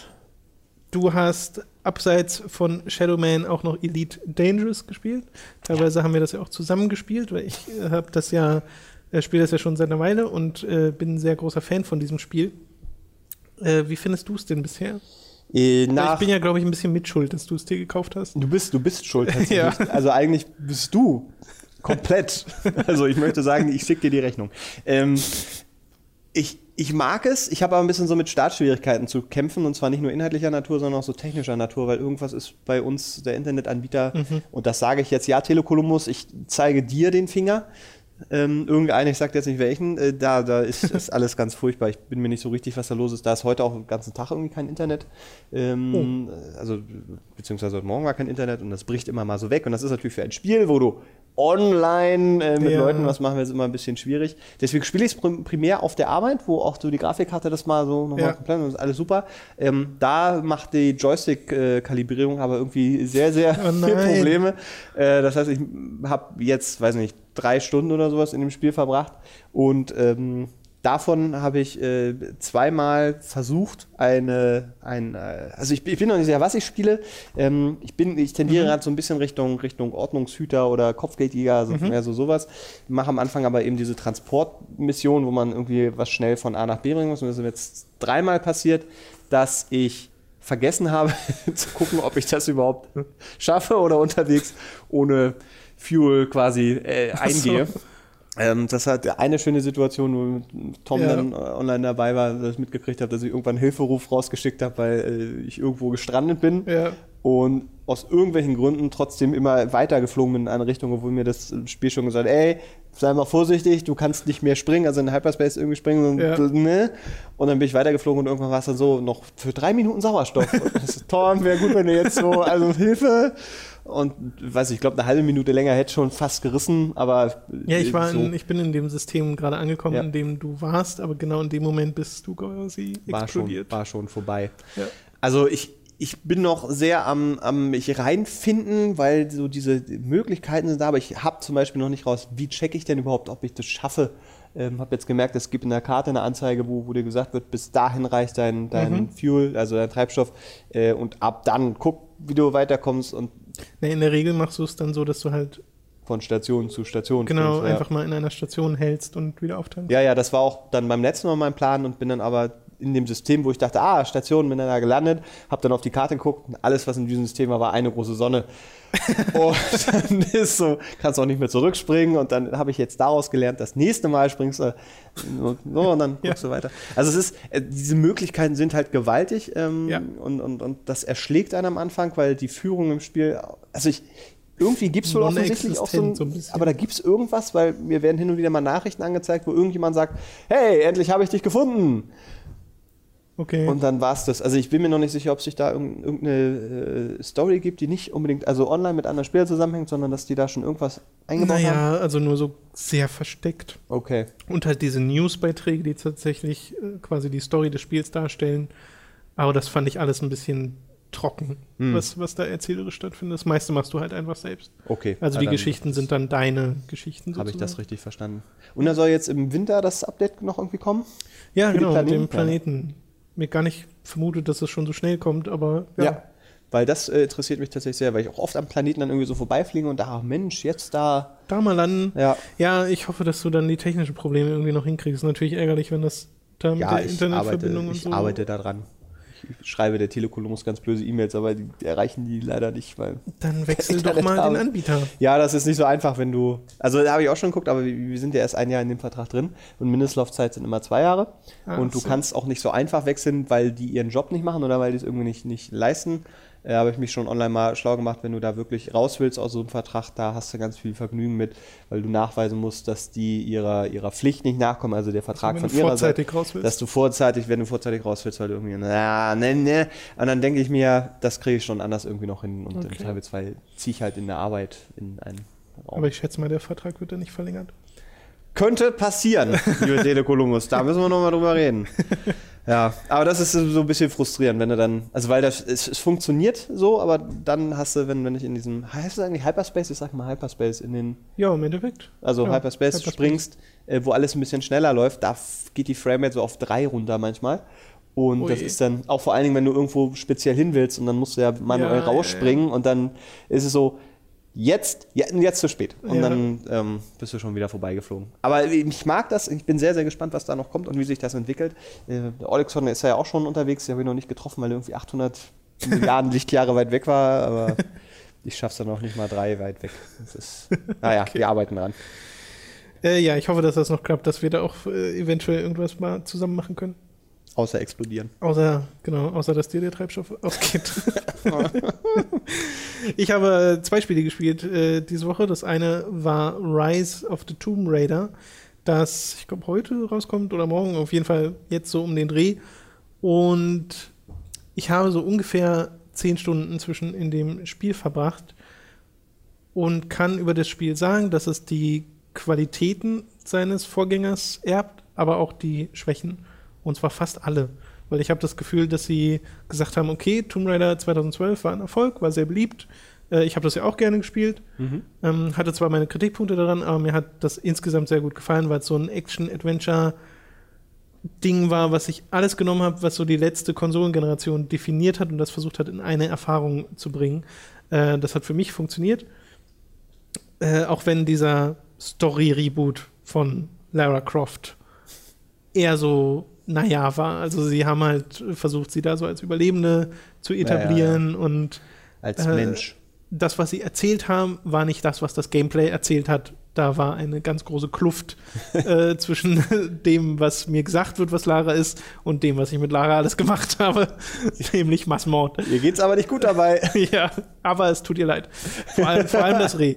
Ähm, und in Rise of the Tomb Raider gibt es das natürlich nicht mehr so krass, weil sie ja jetzt schon Tomb Raider ist. Die ist schon Massenmörderin, ja? Es war ja äh, in, in dem 2012er ist sie zum Tomb Raider geworden, jetzt ist sie ein Tomb Raider äh, und steigt auf, scheinbar, Rise of the Tomb Raider. Sie reist ganz schön, ja. und klettert tatsächlich auf den Berg am Anfang. Ich frage mich, ob die das wortwörtlich genommen haben. Tomb Raider, Mountain, Climber, Reis, ja, Reis. Ja.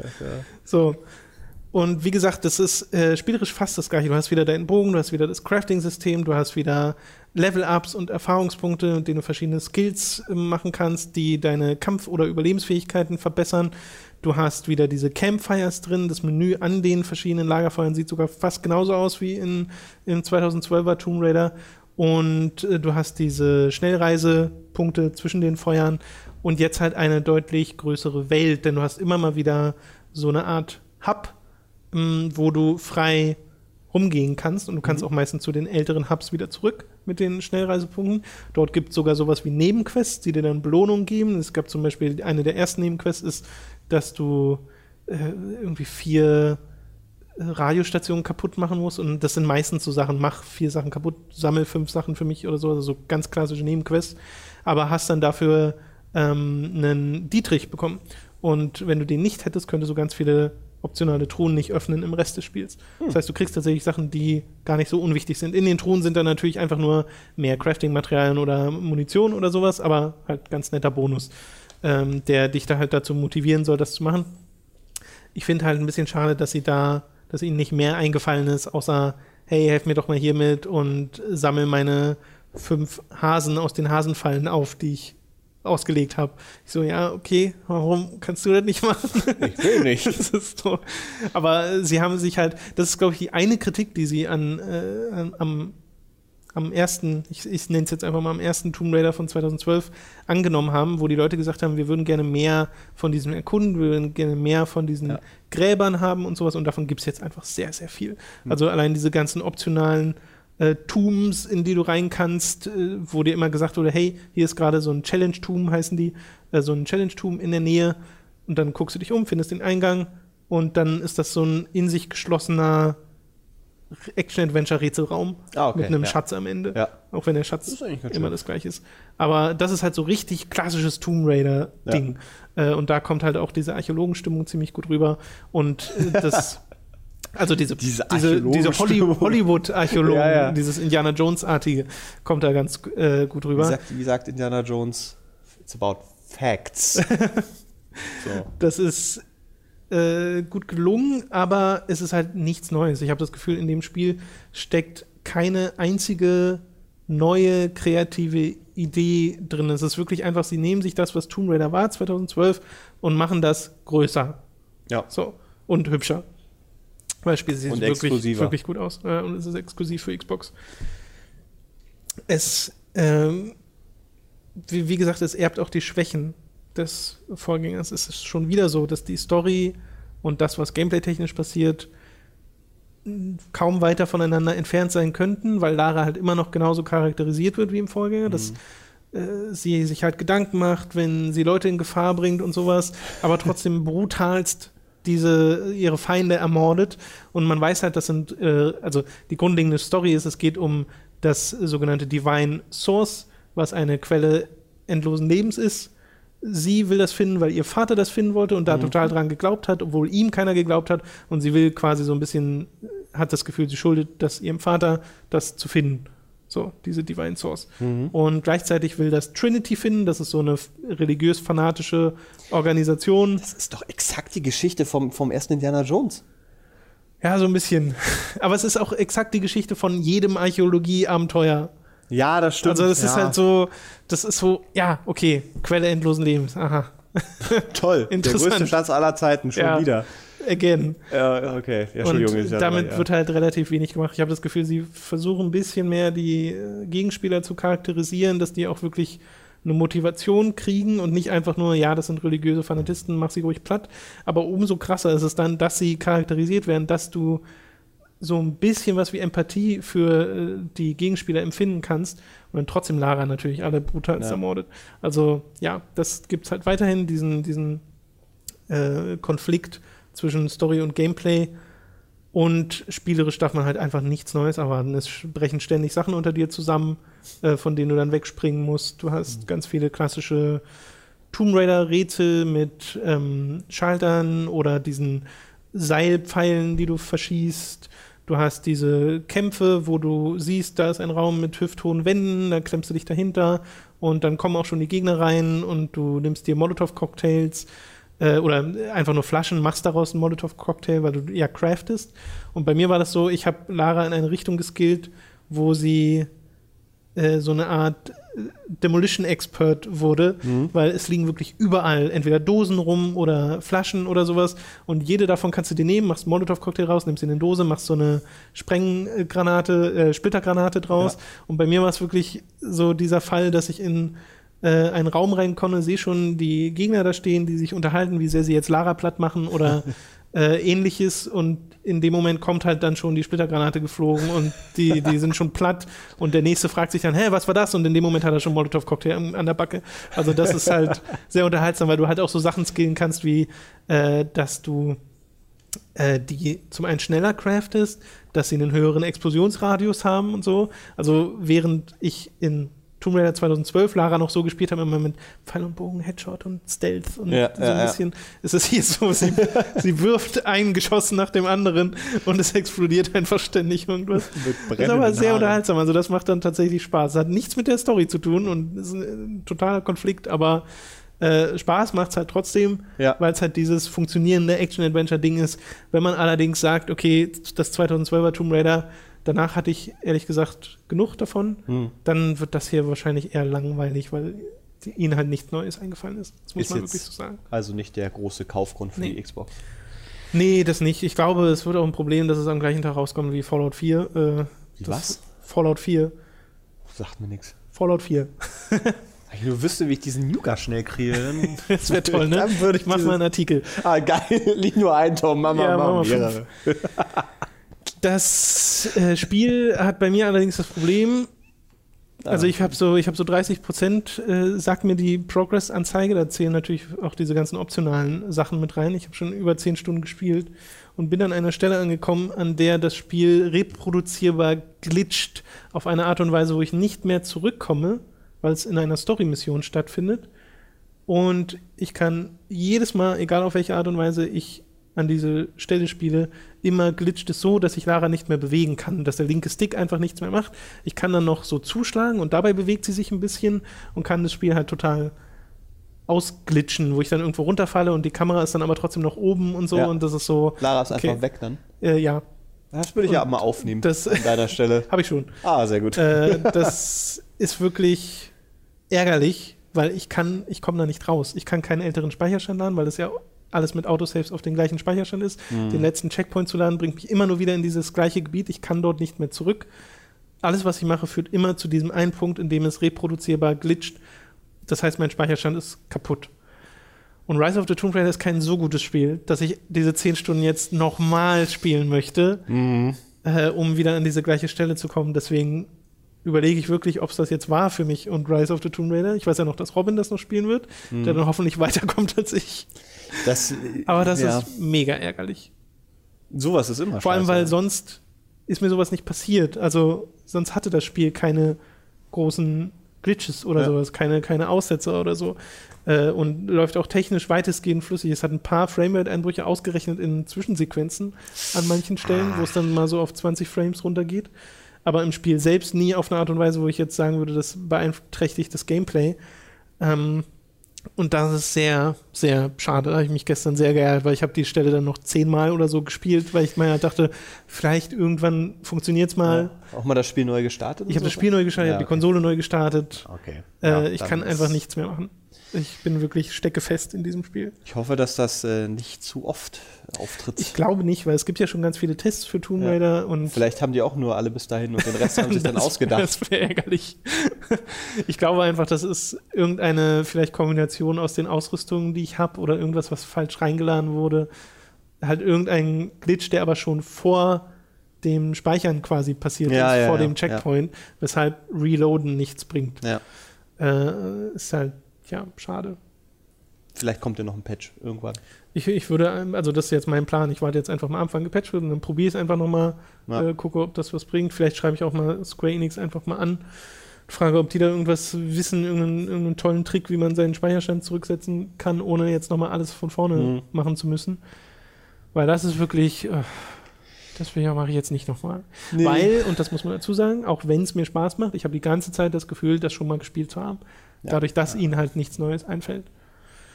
Äh, deswegen ist es wirklich, das ist so ein ganz klassischer Fall. Wenn euch Tomb Raider 2012 Spaß gemacht hat, werdet ihr auch hiermit Spaß mal haben. Wenn nicht, dann nicht. So, Das ist es einfach. das kann man so stehen. Anno 2205 habe ich äh, darüber hinaus noch gespielt.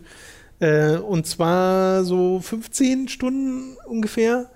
Und habe mich quasi einmal durch die Kampagne, beziehungsweise es gibt ja jetzt nichts anderes mehr außer die Kampagne, äh, mich da einmal durchgespielt. Es ist ja jetzt dieses äh, Zukunftsszenario zum zweiten Mal noch weiter in der Zukunft als äh, 2070 war und es funktioniert folgendermaßen: Du erstellst dir am Anfang eine Firma, äh, wählst dir ein Firmenlogo aus, äh, gibst der Firma einen Namen und kannst den Schwierigkeitsgrad bestimmen, auch sehr individuell mit sowas wie Startkapital, unabhängig davon bestimmen, wie einfach ist es, Kredite aufzunehmen äh, und sowas. Und die, es gibt drei Schwierigkeitsgrade und auf den ersten beiden ist es zum Beispiel so, wenn du bankrott gehst, wenn dein, deine, deine Credits Richtung Null laufen, kriegst du eine Finanzspritze von diesen, von dieser. Union, von diesen Investoren, die du Ja. hast. Und auf dem einfachsten Schwierigkeitsgrad hat die total lasche Bedingungen, diese Finanzspritze, äh, also der, der, der, Kredit, der Zins sozusagen. Und auf dem zweiten ist das schon deutlich härter. Und Mhm. auf dem dritten gibt es die nicht. Da kannst du dann wirklich Game Over gehen. Okay. So, also damit, ich habe dann mit dem Standardschwierigkeitsgrad angefangen, der halt der erste ist von denen, weil das so eingestellt war am Anfang, äh, habe ich den einfach mal genommen. Äh, was dann hat sich dann herausgestellt, das ist dann ziemlich einfach, wenn du bankrott gehst und einfach, hier sind 100.000 Credits. Oh, Dankeschön. Ja, du hast alles kaputt gewirtschaftet. Hier hast du noch mehr Geld. Ja, der es kommt mich dann auch immer, es kommt dann auch immer so eine? Ansage.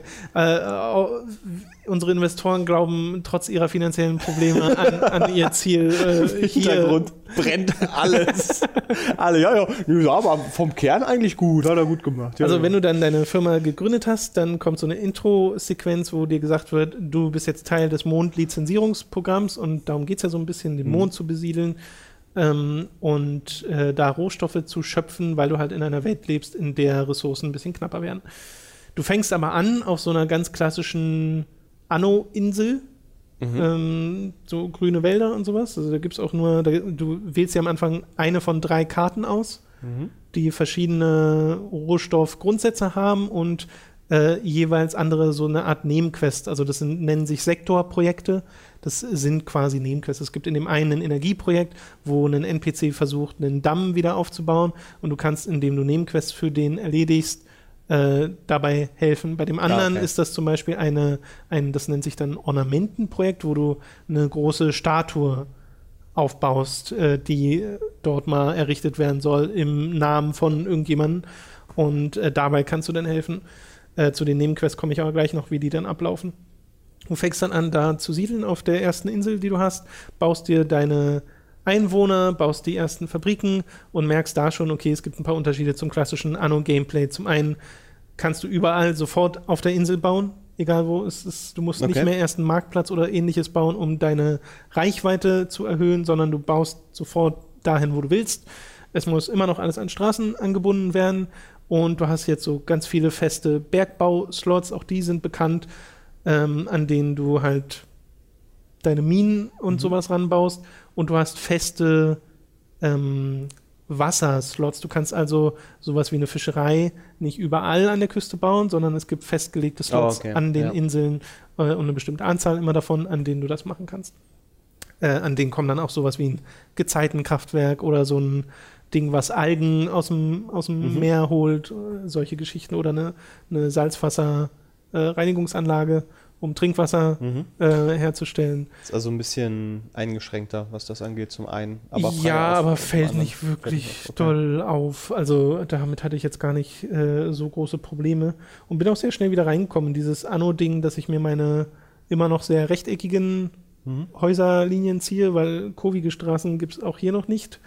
Ähm, das Spiel hat dann immer eine Hauptquest sozusagen, wo dir gesagt wird, okay, du musst jetzt erstmal 500 Einwohner bekommen. Das ist so dein Anfangs- Okay, ja. Ziel. Und wenn du das geschafft hast, kommt die nächste Stufe, kommen die nächsten Baumöglichkeiten für dich. Du bekommst die ganze Zeit so eine Art Erfahrungspunkte. Das sind quasi deine, die Anzahl der Einwohner bestimmt, welches Level deine Firma hat. Mhm. Und du bist so mit fünf oder vier Konkurrentfirmen von NPCs äh, in so einer Rangliste drin, fängst ganz unten an und spielst dich dann immer weiter nach oben. Und jedes Mal, wenn du ein Level-Up hast, bekommst du bestimmte neue Bauprojekte oder sowas, die du dann halt errichten kannst. Das Ding ist, oder der, der große, die große Besonderheit von Anno ist, dass du, nachdem du diese erste Insel so ein bisschen bebaut hast, äh, kommen Quests, die dir sagen, okay, jetzt musst du hier weg und in die Arktis. Mhm. Und dann gehst du quasi auf die Weltkarte, wo dir die verschiedenen Maps angezeigt werden, auch die, die gerade von NPCs äh, besiedelt werden, weil, wie gesagt, du hast ja am Anfang diese drei Maps zur Auswahl. Die eine nimmst du, die anderen beiden kriegen quasi NPCs. Die werden dann trotzdem noch angezeigt auf der Map. Und dann kannst du in die Arktis äh, ganz im Norden und suchst auch da dir wieder eine von drei verschiedenen Arktis-Karten aus. Die anderen beiden gehen dann wieder an NPCs.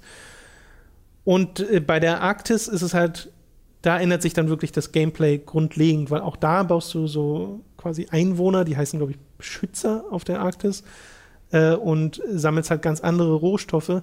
Aber du musst. Pinguine. nee, zum Glück nicht. Aber du musst halt auf andere Sachen achten. Zum Beispiel baust du deine Fabriken, die Fabriken haben dann einen Hitzeradius und nur in diesem Hitzeradius baust du deine Einwohner rein. Aha. Weil die können nicht einfach so mitten in der Arktis stehen, dann erfrieren sie nämlich. Natürlich. Und die, ähm, das führt halt dazu, dass du ganz anders baust. Du baust Mhm. deine Fabriken mit großen Abständen, um möglichst viel Hitzeradius zu haben, um Platz zu haben, um deine Ja. Einwohner äh, zu platzieren. Was aber heißt, dass du auf Logistik achten musst, denn du hast, Logistik ist quasi so eine eigene Ressource, die in Form von Transportern dargestellt wird. Ähm, denn du musst, wenn etwas sehr weit weg ist von deinem Kontor oder deiner Basis, Mhm. musst du halt so eine Transportlager bauen, die das so ein bisschen auffangen, Okay, ja, sozusagen. ja, ja. Äh, ist also auch etwas, worum du dich kümmern musst, genauso wie Energie und so, was du am Anfang mit Windkraftwerk machst, dann mit einem Gezeitenkraftwerk, äh, später mit Atomenergie auf dem Mond, aber das kommt dann erst später dazu. Äh, dann siedelst du halt eine ganze Weile auf der Arktis, allerdings wird das nie zum Fokus. Das heißt, der Fokus ist immer deine Siedlung ganz am Anfang, auf der ganz normalen Insel. Mhm. Ja. Das ist das, wo deine meisten Einwohner herkommen. Das ist Okay. das, wo dein Profit generiert wird, denn deine äh, Bewohner sind diejenigen, die dir im Endeffekt eine positive Bilanz bescheren. Ah, In der okay. Arktis Ja, ist ja, es noch so, auch dein, also jede, jedes, jede Map sozusagen hat eine eigene Bilanz, die dir angezeigt wird. Mhm. Und die, deine normale Map mit den normalen Einwohnern sollte immer eine sehr hohe positive Bilanz haben. Die Arktis-Region kann auch sehr einfach eine positive Bilanz bekommen, weil auch dort die äh, Einwohner ganz gut äh, Credits einspielen Mhm. und die ganzen Fabriken nicht so wahnsinnig teuer sind, obwohl sie schon ein bisschen teurer sind als auf, de, äh, auf dem normalen Gebiet.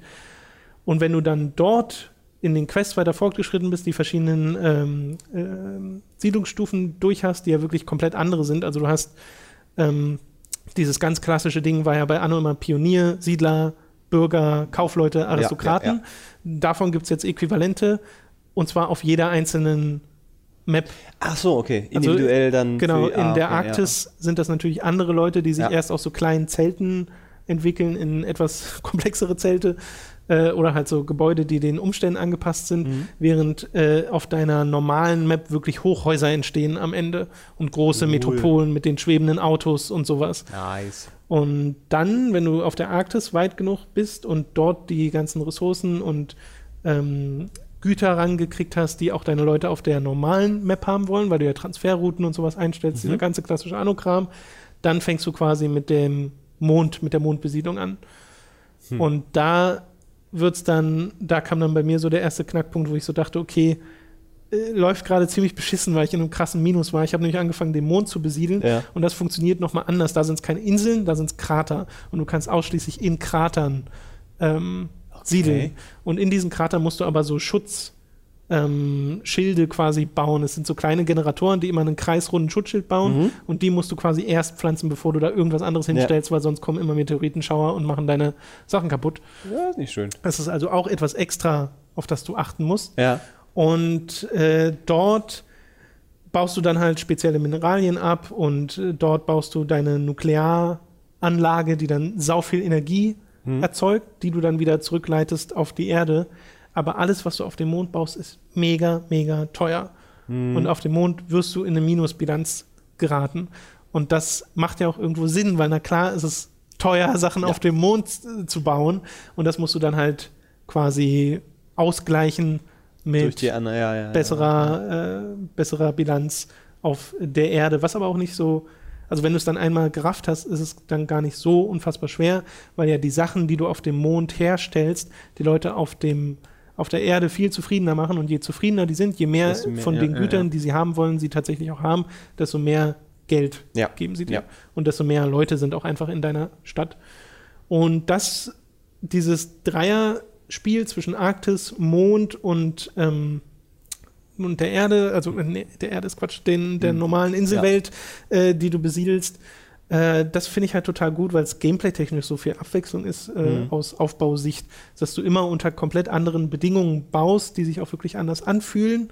Äh, das hat mir beim ersten Mal wirklich, wirklich viel Spaß gemacht, das alles so zu entdecken, was man da alles baut. Vor allem, weil es halt auch so detailverliebt ist, wenn du so ganz nah ran scrollen kannst Ja. und du siehst die kleinen Männchen da rumlaufen und arbeiten und die kleinen Roboter, die die Felder bestellen und sowas. Das Ja, ist ja, halt total, äh, total super. Und ähm, wenn du dann damit fertig bist, und deine letzte Kampagnenmission beendet hast, dann kannst du ein Hauptquartier bauen. Das ist quasi das Äquivalent zum Schloss aus den alten Anno-Teilen, ähm, das nicht wirklich was bringt, aber toll aussieht. Und dann bist du so ein bisschen fertig. Also du hast dann noch die anderen Karten, wo die NPCs drauf sind, die Mhm. du am Anfang ja nicht ausgewählt hast. Die kannst du kaufen für mehrere Millionen Credits. Da kommst du relativ gut hin, weil Oho. du sehr gut im Plus bist äh, am Ende des Spiels, also zumindest sein solltest. äh, und dann könntest du quasi sagen, okay, jetzt fange ich halt an, deren äh, Gebiet zu nutzen und baue dort und äh, mache dann die Sektorprojekte in dem Gebiet. Oder ich mache erstmal die Sektorprojekte bei mir fertig, denn das sind ja die Nebenquests. Die finde ich allerdings sehr lahm, weil das sind meistens so Sachen wie sammle fünf Kisten auf einer beliebigen Insel. Und dann suchst du eine. Kiste, äh, eine Insel ab und klickst Kisten an. Das ist ein Wimmelbild. Ja, Spiel aber das hatten sie ja Endeffekt. ganz, ganz früher ja auch. Das hatten schon, sie ne? auch schon mal, Ja. ja, genau, das gab es schon mal.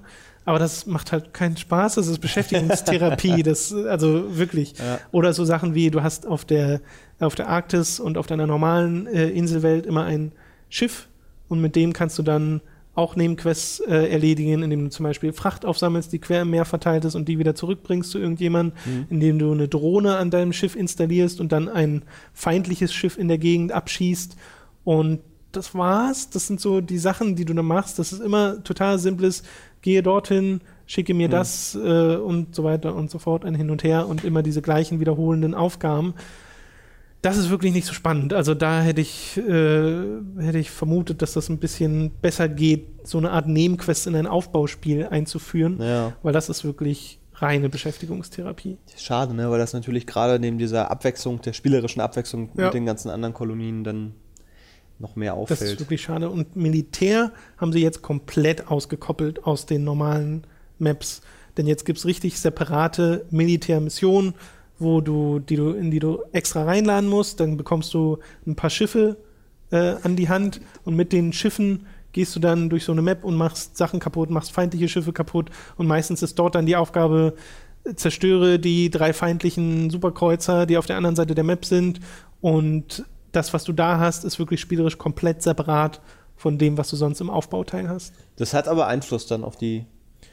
Ja, weil du Ressourcen bekommst, die du benutzen kannst im Hauptspiel, okay. aber die du auch durch die ganzen Nebenquests bekommen kannst. Das heißt, Aha. im Endeffekt, diese erste Militärmission ist Pflicht, Mhm. aber alles danach nicht mehr. Und bei mir war das wirklich so, ich habe dann so drei, vier davon gemacht. Die haben sich alle fast genau gleich gespielt. Mhm. und waren halt, ja, es ist mal ganz nett, mit so diesen Schiffen durch die Gegend zu ziehen und diese Raketen-Skills loszulassen, die du da, also du sammelst quasi, ja, du sammelst Fähigkeiten auf. Du sammelst äh, so Raketensymbole auf und dann hast du eine Aufladung Raketen, die du auf eine beliebige Stelle Mhm. feuern kannst. Und das ist halt visuell ganz nett, aber die Abwechslung in diesen Militäraufgaben ist halt quasi auch nicht vorhanden. Du hast deine paar Schiffe, mit denen du durch die Gegend ziehst und Sachen kaputt machst und äh, das, das ist es halt. Und das ist halt ein bisschen, ja, also ich verstehe schon, warum ihr es ausgekoppelt habt und warum ihr es als Option quasi anbietet, weil bei mir war es so, okay, ich lasse es dann einfach, weil ich kriege die Ressourcen auch einfacher äh, in den normalen Maps. Und man muss ja dazu sagen, es ist jedes Mal, wenn du die Map wechselst, eine Ladezeit, die Ach, auch noch, dazu ja. kommt. Das heißt, auch Ja. da muss man ein bisschen mit rechnen, dass das immer wieder kleine Pausen in das Gameplay einfügt, weil du gerade später, wenn deine Stadt mal rapide wächst, äh, die Ansprüche ja auch wachsen. Ja. Und dann merkst du, okay, die Transferroute von der Arktis zum, äh, zu deiner Inselwelt reicht nicht mehr aus. Das heißt, du wechselst auf die Arktis, besserst da ein bisschen nach, dann reicht das aber vom Mond nicht mehr aus, dann wechselst du da noch mal hin und her. Ja, ja, ja, ich und da verstehe. also später werden die Ladezeiten halt dann ein bisschen prominenter. Bei mir war es so, dass die nie so wirklich lang waren. Deswegen Mhm. hat es mich nicht so krass gestört, dass äh, man da so hin und her gehoppt ist, weil ich halt diese spielerische Abwechslung sehr begrüße.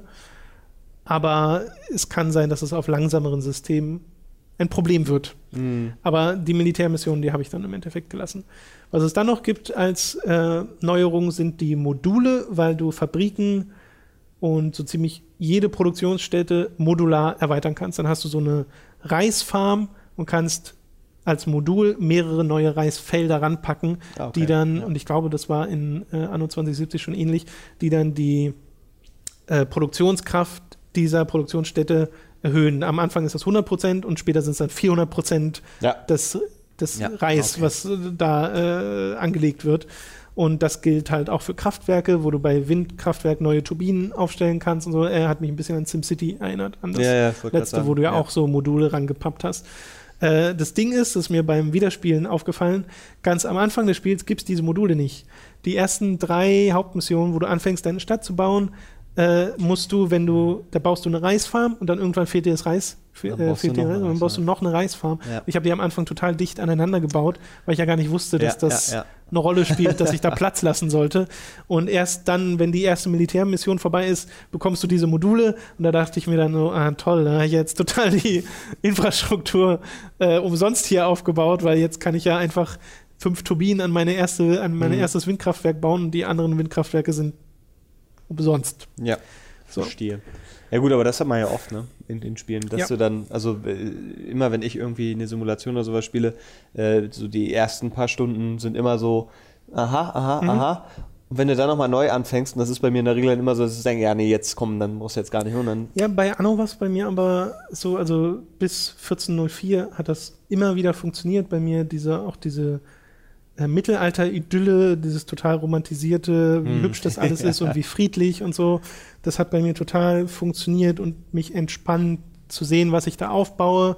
Und du hattest aber trotzdem die spielerische Herausforderung, die verschiedenen Handelsrouten und Inseln miteinander hm. zu managen. Hier ist es jetzt so, dass ich bin die ganze Zeit auf Trab, weil es ja immer neue Sachen gibt, die du freischaltest und immer neue Bedürfnisse, die du abdecken musst. Und das hat mir beim ersten Mal, wie gesagt, richtig viel Spaß gemacht, diese ganzen Sachen zu entdecken. Aber jetzt, wo ich am Ende dieser einen Kampagne angekommen bin, denke ich mir so, okay, was machst du jetzt? Jetzt könntest du einfach weiterbauen und alles größer machen. Aber ich finde ja das, was dort entsteht, nur bedingt wirklich so hübsch, als dass es irgendwie mein eigen wäre. Das ist so Mhm. meine Stadt, die ich erstellt habe, weil die diese letzte Zivilisation, Zivilisationsstufe, diese Hochhäuser, das sind halt zwei Modelle oder sowas von gleichen Hochhaus, Ah, die sich okay. immer wieder ja, wiederholen in der Stadt und das sieht dann halt einfach ein bisschen bla aus. Und in den anderen Anno-Teilen war es ja so, du konntest dann auch so Statuen oder sowas errichten, um das Ja, so ein ja, bisschen zu individualisieren. Kleinkram. Und ja. hier gibt es halt auch Ornamente, aber das sind alles so Parks, etwas größere Parks und Parkplätze.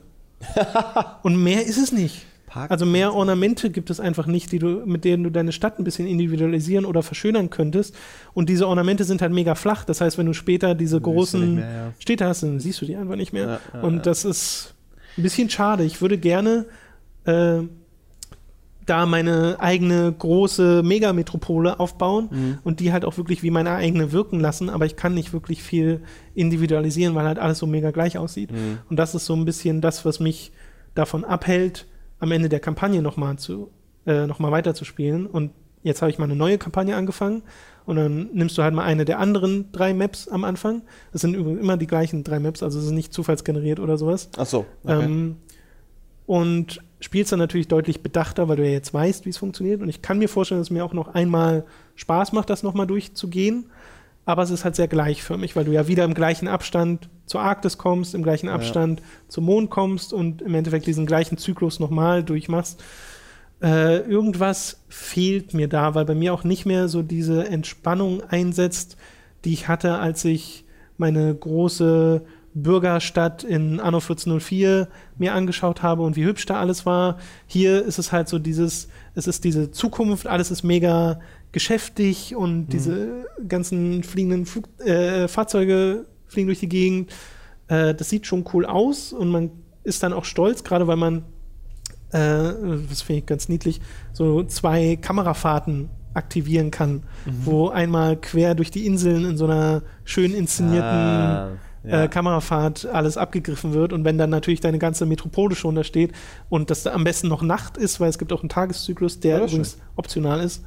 Äh, du kannst, äh, es ist, ist ein interessantes Feature, du kannst äh, Abendrot einstellen, Nacht, äh, Morgen Ja. oder Tag und entweder wechseln diese vier sich flüssig ab oder du bleibst einfach auf einem dieser Okay. vier Teile stehen. Hat das irgendwelche spielerischen Nee, Auswirkungen? gar nicht. Einfach nur optisch. Ein reines optisches Ding. Okay. Und bei mir war es halt meistens Tag, weil man dann am mei- meisten sieht. Ja. Weil nachts ist es wirklich dann ein bisschen schwer geplant zu bauen. Am Ähm, nächsten Morgen. Oh. Ja, deswegen bei mir sind es so ein bisschen gemischte Gefühle für Anno 2205. Also einerseits hat es mir wirklich Spaß gemacht, dieses einmal so durchgehen und diese ganzen äh, Gebäudeketten zu sehen und mir die ganzen Details anzugucken. Aber ich habe das Gefühl, dass auch dieses Spiel nicht die Langzeitmotivation entfesseln wird, die die früheren Mittelalterspiele bei mir hatten. Und bei mir hat ja schon Anno 2070 nicht so gut funktioniert.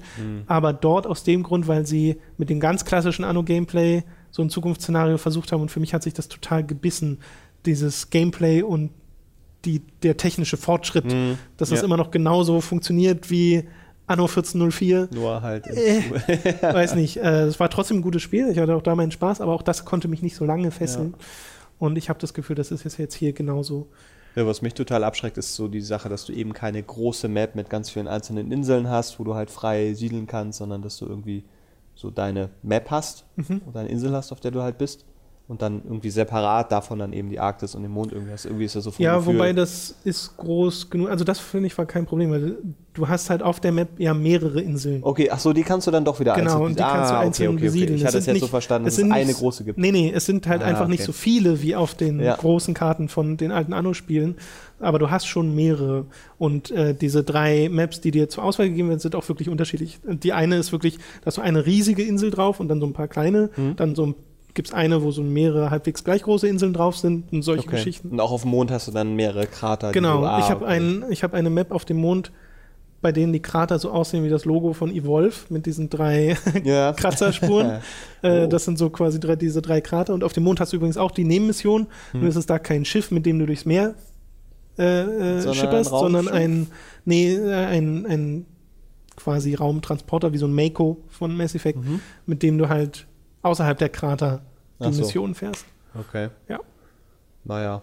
Das ist Anno 2205. Ein gutes Aufbauspiel, aber wie gesagt, ich weiß nicht, ob da langzeitmotivationstechnisch allzu viel bei mir geht. Äh, mich würde aber mal interessieren, wie das bei euch ankommt äh, da draußen, weil es wird ja sicherlich den einen oder anderen schon geben, der Anno gespielt hat. Ob das euch ähnlich geht oder ob ihr da total drin seid und drin aufgeht, ob ich vielleicht irgendwas falsch mache äh, bei dem Spiel, äh, mit dem man, ob es da irgendwelche Tricks gibt, wo man ein bisschen mehr rausholen kann aus dem Ding. Weil ich habe ein bisschen das Gefühl, alles gesehen zu haben und das war es jetzt so ein bisschen. Wie, wie lange hast du da? Ja, wie gesagt, 15 Ach, Stunden 15, gespielt. 15, das ist Ja, aber ja. echt nicht viel für Nee. ein. Oh. Ja. Nee, dann lass ich's.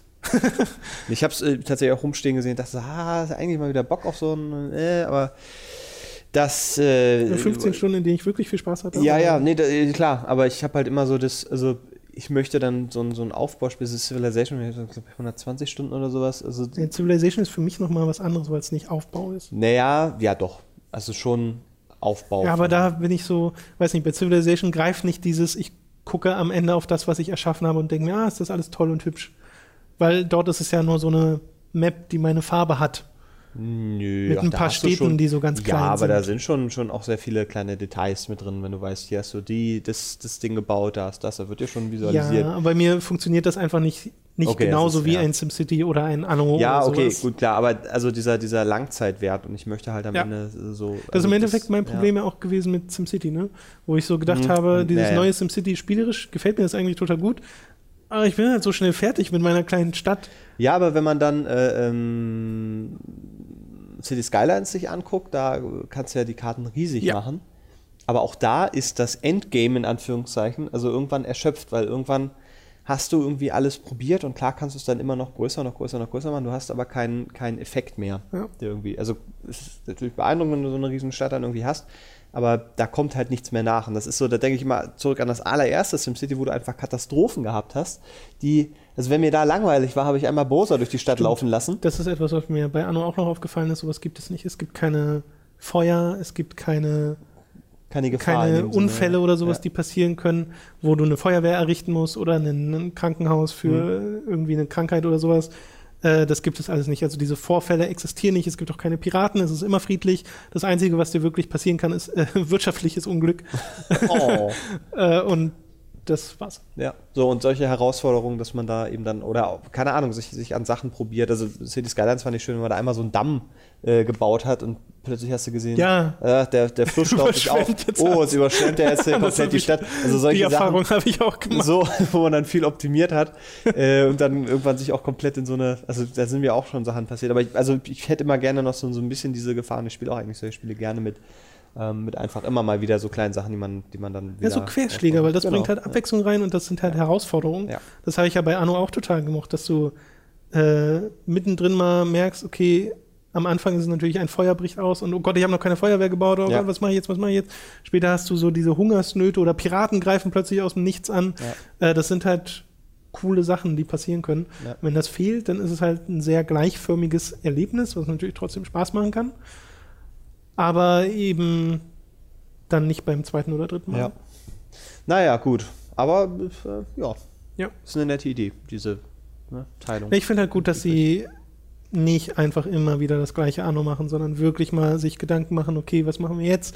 Und diese Abwechslung mit der Arktis und dem Mondaufbau, das finde ich halt wirklich super, dass ich, du wirklich dir Ja. auf jeder einzelne Map komplett andere Gedanken machen musst und dann auch so Sachen dazu kommen, wie eben, dass deine Mondbasis wirklich unfassbar viel Geld kosten. Ist halt einfach so. Und das musst du ausgleichen mit deiner, äh, mit, mit deiner Hauptstadt sozusagen. Mit der Pinguinfarm. das äh, macht mir sehr viel Freude, aber ich habe halt das Gefühl, es ausgeschöpft zu haben nach relativ kurzer Zeit. Für ein Aufbauspiel relativ kurzer Zeit. Ja. Vielleicht ist dann Anno 2205 eher so ein Budget-Ding. Ich frage mich vor allem, was 20 danach Euro kommt. Also wenn sie jetzt mit den Zahlen immer höher gehen, irgendwann. Ich kann mir schon vorstellen, dass 2205 durch ein richtig gutes, komplexes Add-on Ah. sehr profitieren Ah, ja. kann. Okay. Und es wird ja garantiert DLC geben, weil es gibt einen Season Pass, den man sich jetzt schon kaufen kann. Äh, da kann ich mir durchaus vorstellen, da, da ist noch was zu holen. Ja, Also ich glaube nicht, dass da schon das letzte Wort gesprochen ist, sozusagen. Herr Goik. Und bei Anno 1404 war es ja auch so, dieses Venedig-Add-on hat ja auch nochmal richtig viel Leben reingebracht. Das war ein richtig gutes Add-on. Das äh, habe ich gar nicht mitbekommen. Wir? Anno 1404 müsste ich auch mal wieder spielen. Ich wollte gerade sagen, Spiel. vielleicht greifen wir jetzt auch noch mal wieder zu was Ja, Älterem. oder 1602, einfach den Klassiker. Ich komme mit den Zahlen sowieso immer durcheinander. Ja, bei mir irgendwie geht's. Also 2205 hatte ich so meine Probleme, aber habe ich jetzt auch drin. Das ist 1602, 1503, 1701, 1404, 2070, 2205. Ja, Reto-Mann. Ich kann jetzt sowieso nicht überprüfen, ob das stimmt. Die Quersumme ist immer 9. Mir doch egal. Okay, das war's mit dem Podcast. Vielen Dank fürs Vorbeischauen. Ja, sehr gerne. Vielleicht sehen wir uns ja Donnerstag. Muss mal gucken, Äh, aussieht. ja, oder vielleicht mal bei dir im Studio. Ja, wo ja, ich, na, ist egal. Ja, ich, ich hoffe, dass das jetzt da, dass das jetzt gut Ich hoffe auch. vorangeht. Das ist, du wirst dich wundern, wie das da jetzt aussieht. Ja, ich bin gespannt. Das ist äh, war ja noch ganz, nicht da. ganz tollen Boden. Mhm. Und jetzt den Greenscreen. Ja, Erzähl weiter. ja, ja. Nee. Ich zeig das vielleicht mal. Ich mach mal ein Video, Vielen- wo man das sieht. Vielen Dank fürs Zuhören. Wir sehen uns beim nächsten Mal. Und viel Spaß mit was auch immer ihr diese Woche spielen werdet. Wahrscheinlich Fallout rein statistisch gesehen. Muss. Ich glaube, ihr müsst alle Fallout zweimal jetzt äh, gerade gekauft und gespielt haben, wenn man dem Hype glauben möchte. Mhm. Don't denn. believe the hype. No, no. Tschüss. Tschüss.